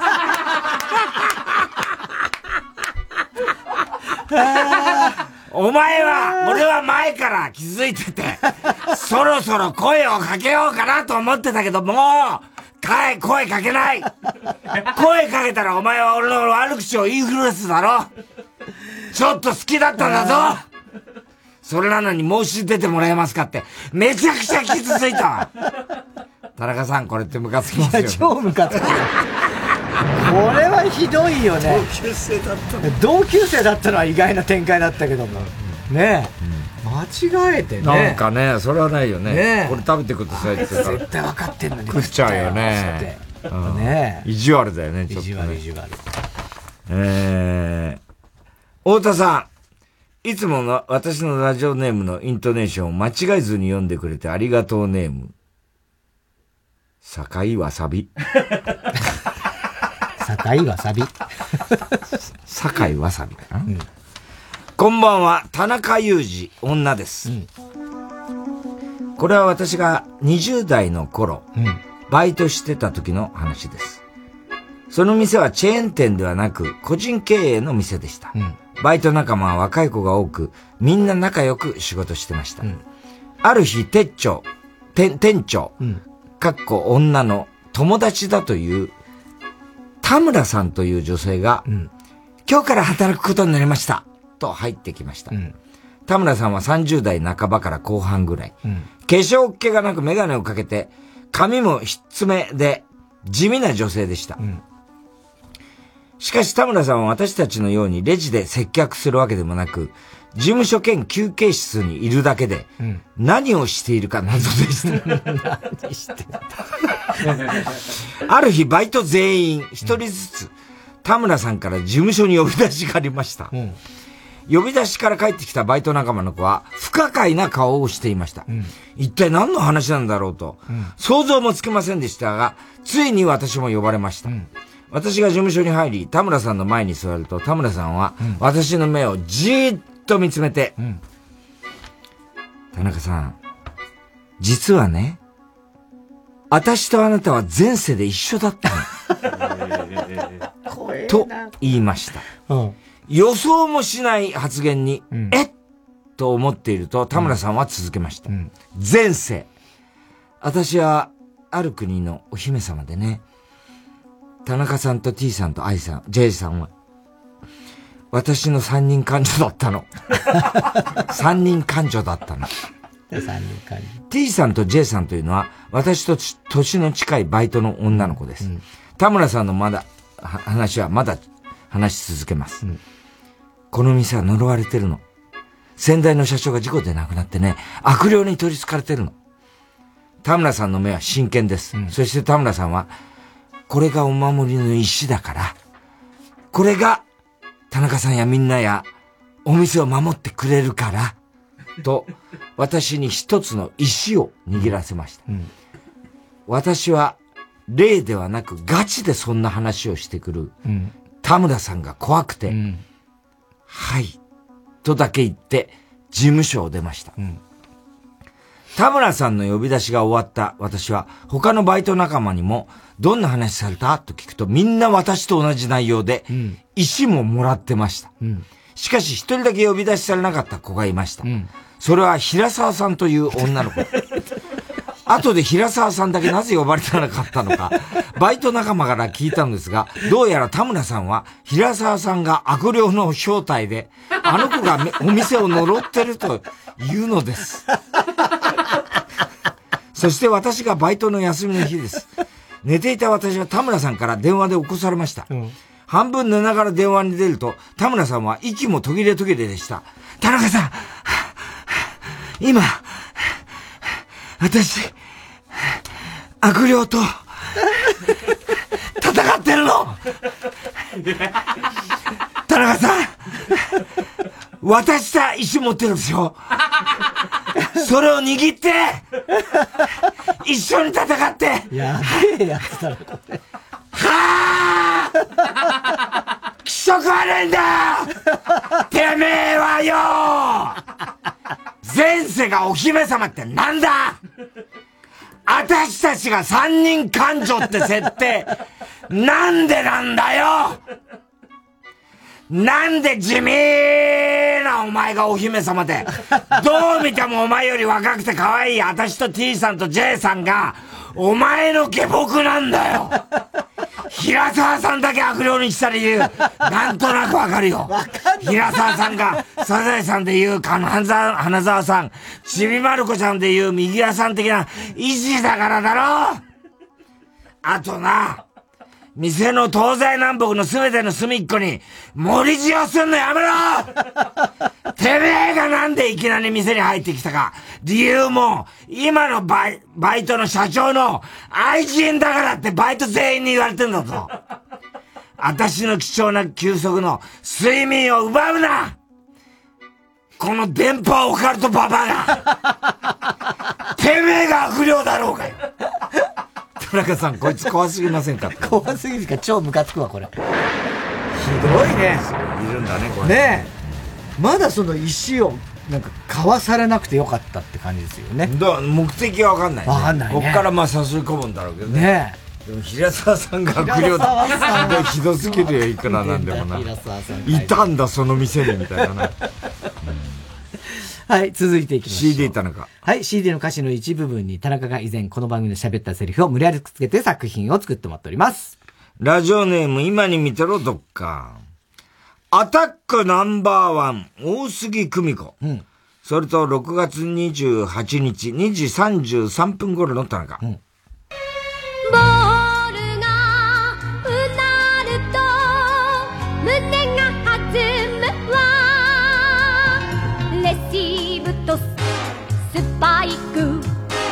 ワンツーワンツーアタックだけどあのーバドミントン部なんですよ。これは間違っちゃってるよ、コーチがな。バドミントン部。バドミントン部ダメだよね。これもう全然話違うからね、これ。レシーブトスってってるけど。スパイクワンツーまあ、その、あるけどね、ね確かにね、バドミントンもね。テープ入りで。えー、ラジオネーム、青、青い三角フラスコ。ビッグ X かな？上高田少年合唱団。うん。あ、昔のビッグ X ってこと？これ。手塚さんの。うんああ。それと6月28日2時7分頃の田中。僕の名はアキラ僕はビッグ X を使って鋼鉄の体になり20倍の大きさになるえ、じゃあ、勃起時は？聞 くんじゃないよ、そんなの。子供なんだからさ、お前。子供じゃねえかよ。ひどいな何聞いてんだよ、それ。すごいはっきり喋るんだね、ね？X。すごいね。ラジオネーム、今に見てろ、どっか。眠り姫、世界の終わり。それと6月28日、1時41分頃の田中。ある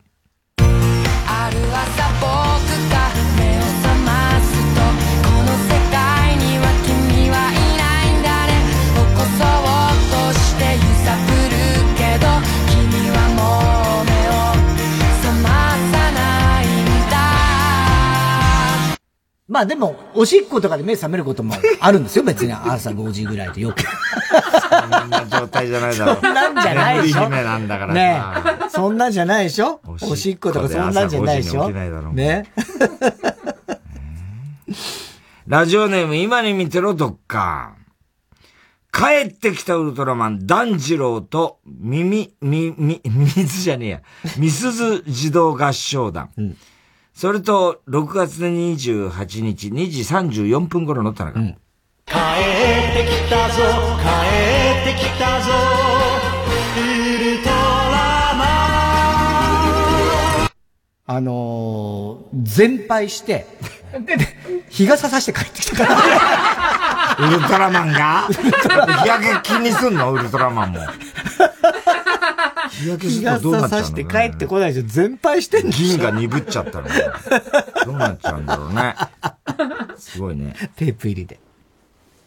ダンジローさんってやっぱ歌うまいんだね。ねすごいよね。団次郎さんね、あのー、主人公ですよね。うん。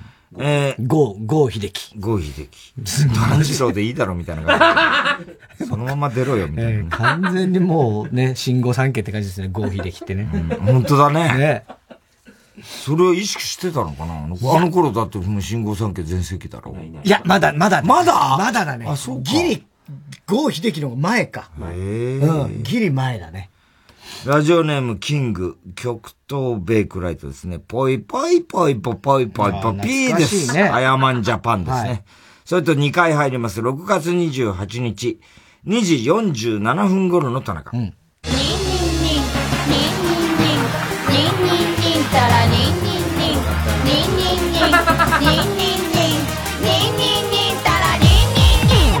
いつもここで笑っちゃうじゃん。さあ、あらかじめ言ってくるんです。ごめんなさい。ごめんなさい。本当に。ピ ピーだけ言うんだ。なんでピーだけ担当してんだよ、お前。ーピーだけちゃんと言えたね。はい。テープ入り。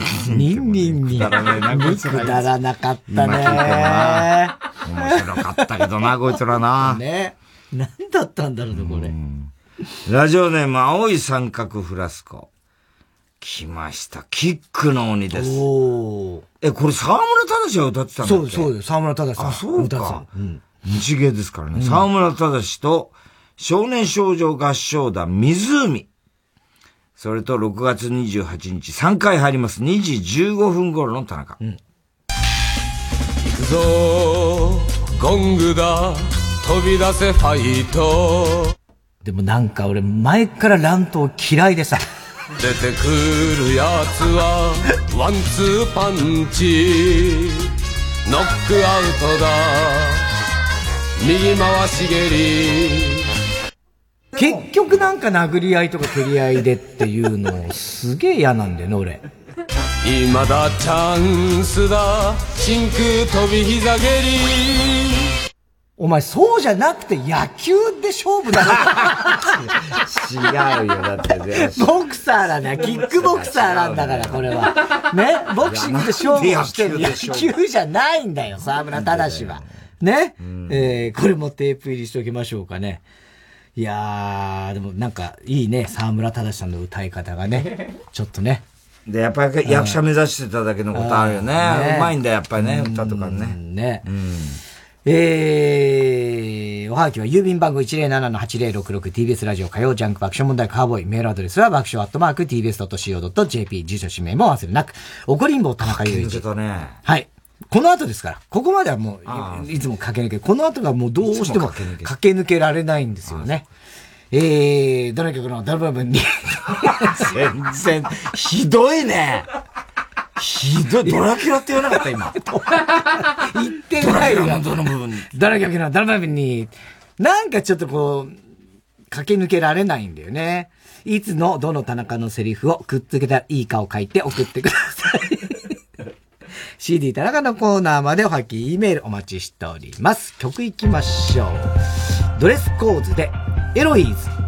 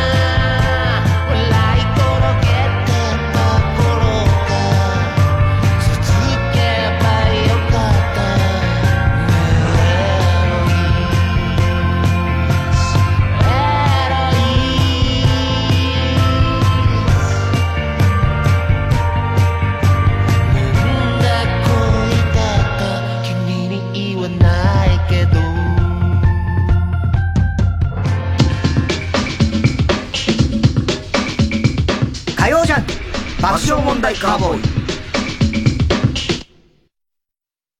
チャップアップヤブカラスティック、ルー大柴です。私、育毛剤チャップアップのアンバサダーに就任しました。本当にね、耳にウォーター、クリビス天魚、驚きピーチの木ですけど、頑張っていきたいと思います。え？中身がない？髪の毛があればいいじゃない。チャップアップをトゥゲザーしようぜ。TBS ラジオ公演ルートヴィヒ美術館展ピカソ、ウォーホルなど20世紀を代表する珠玉の152点がドイツから一挙来日。東京六本木の国立新美術館で開催中。詳しい情報は TBS ルートヴィヒ美術館展で検索。毎週金曜夜12時からの「マイナビラフターナイト」では今注目の若手芸人を紹介しています。ゴジラとメカゴジラだ。よバカマイナビラフターナイトは毎週金曜夜12時から。TBS ラジオ JUNK。この時間は小学館中外製薬三和シャッターチャップアップ育毛剤フルタイムシステム他各社の提供でお送りしました。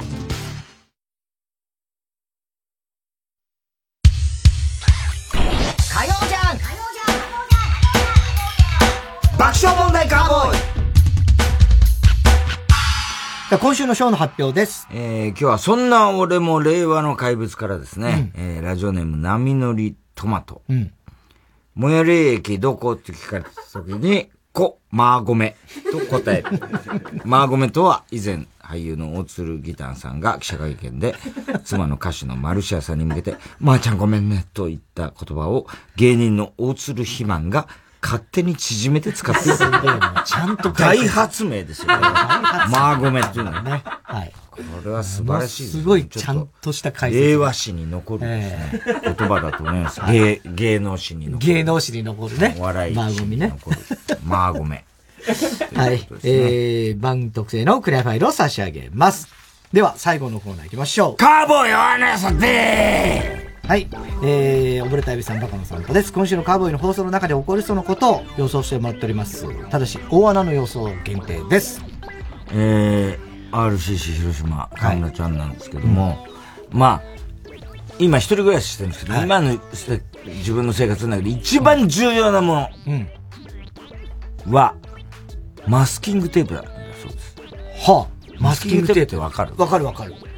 今結構な種類の、可愛らしい可愛いのとか、子供が好きなのであ、うん、わかる、うちにもある。わで、それを使うんだって、断るごとに。うん。例えば、何？そのメモに、ね、友達に、こう、ありがとうみたいなのを一言添えて、マスキングテープ、えー貼って、机にお貼っとくとか、そういうんでやるらしいんだね。はいはいはい。で、それを使ってんだけど、あのー一つ困った、いつも、あーと思うことがあるんだって。それは何でしょう？悩んでることね。怪我した時バンドエイドみたいにして、こう、絆創膏代わりに貼っちゃう。で、なんで困るの？いやいや、違う、間違えた。あ、間違えて。あ間違えて。あ、違います。それ横山も言ってました。あ、そう。えー、っと、言ってんだ。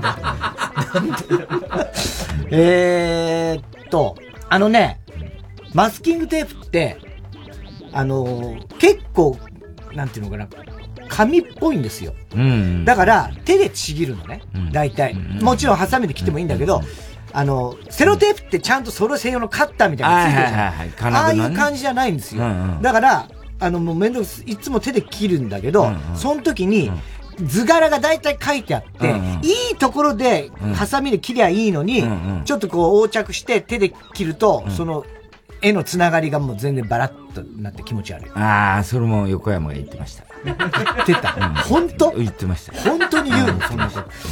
えーと、マスキングテープでしょ、マス書いたテープじゃないです。分かってるわ、そのマスキングテープってね、俺もね、あの、子供が使うので知ったんですよ。だからむ昔、何年か前まで知らなかった知らないね。そう。俺全然わかんなかった。わかんなかったでしょ、使わないもん。そう、でも今あるんですよ。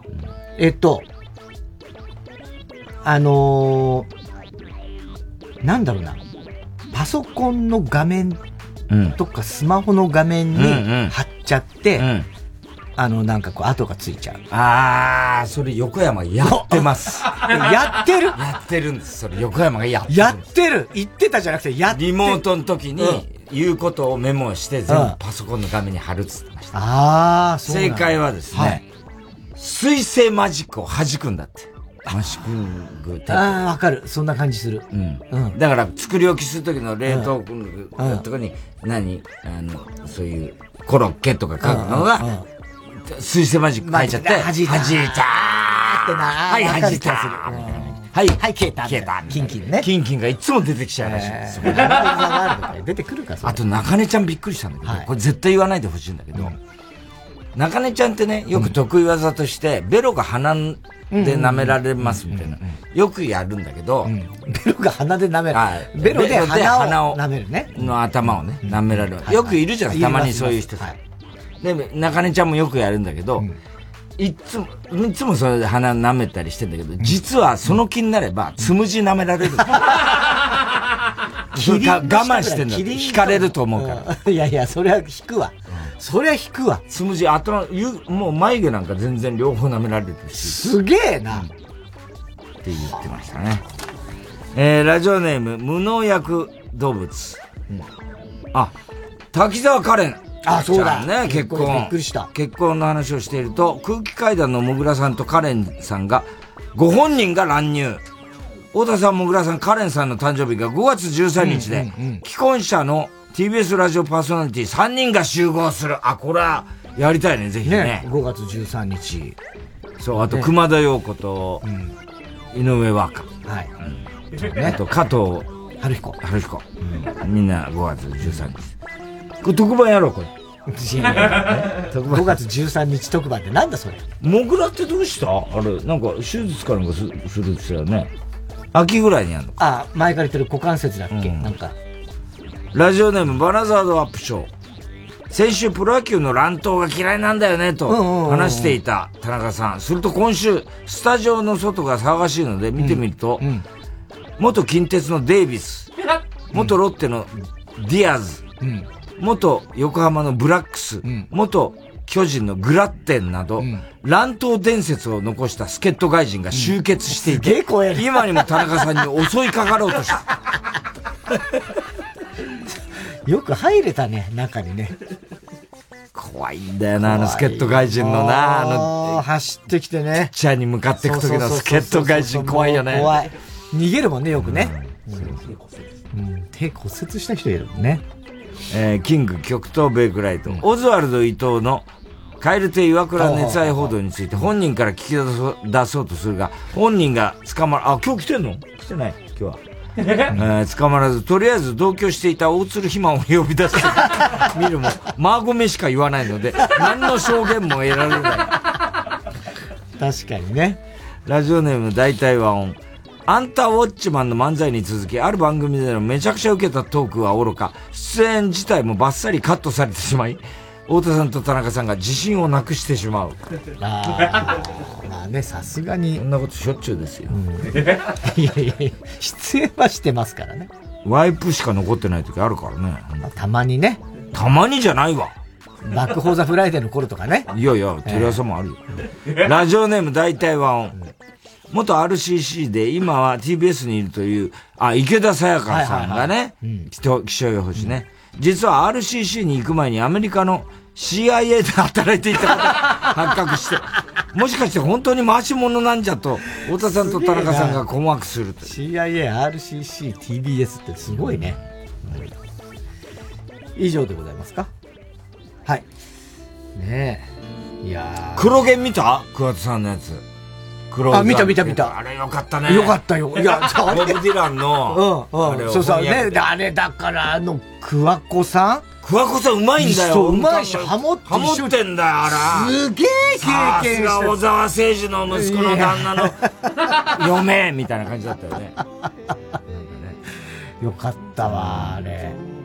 あと、あの、スージー鈴木さんっていう方が音楽に詳しい。ああ桑田さんの本桑田佳祐論っていう、出してるねうん、出してる。あの本もすげえ面白かった。あ、そめちゃめちゃ、あーすげえ深いなとか、あの、いろんな歌詞の、こう、もう全部解説して、桑田さんっていう、んあの、桑田佳祐という人間がっていう、もう本当これも面白い。ふわふわコンビだったよね。ふわふわだったね。うん。ふわふわでね。桑田ふわこ。うんね。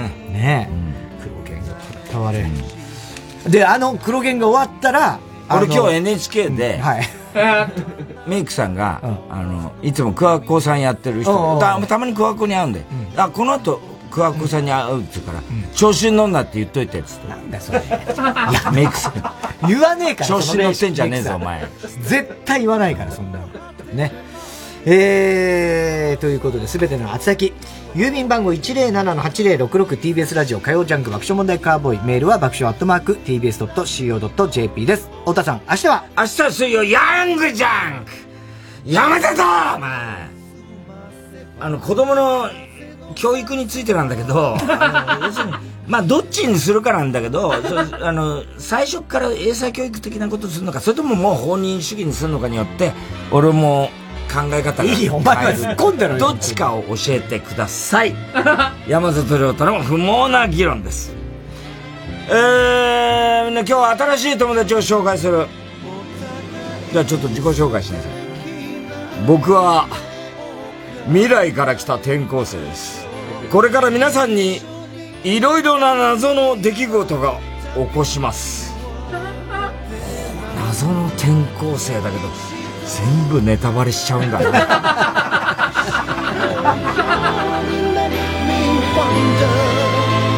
暗い夜空にまた一つ夢が溢れた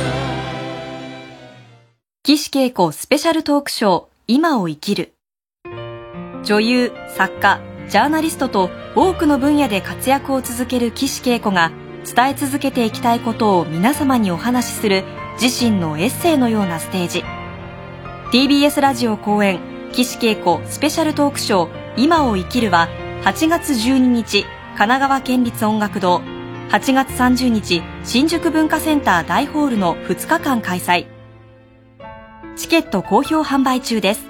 お問い合わせはサンライズプロモーション東京0570-003337まで。TBS ラジオ 90.5MHz 総合住宅展示場 TBS ハウジング大田会場。群馬県大田市内、イオンモールのすぐそば。最新モデルハウスで営業中。3時です。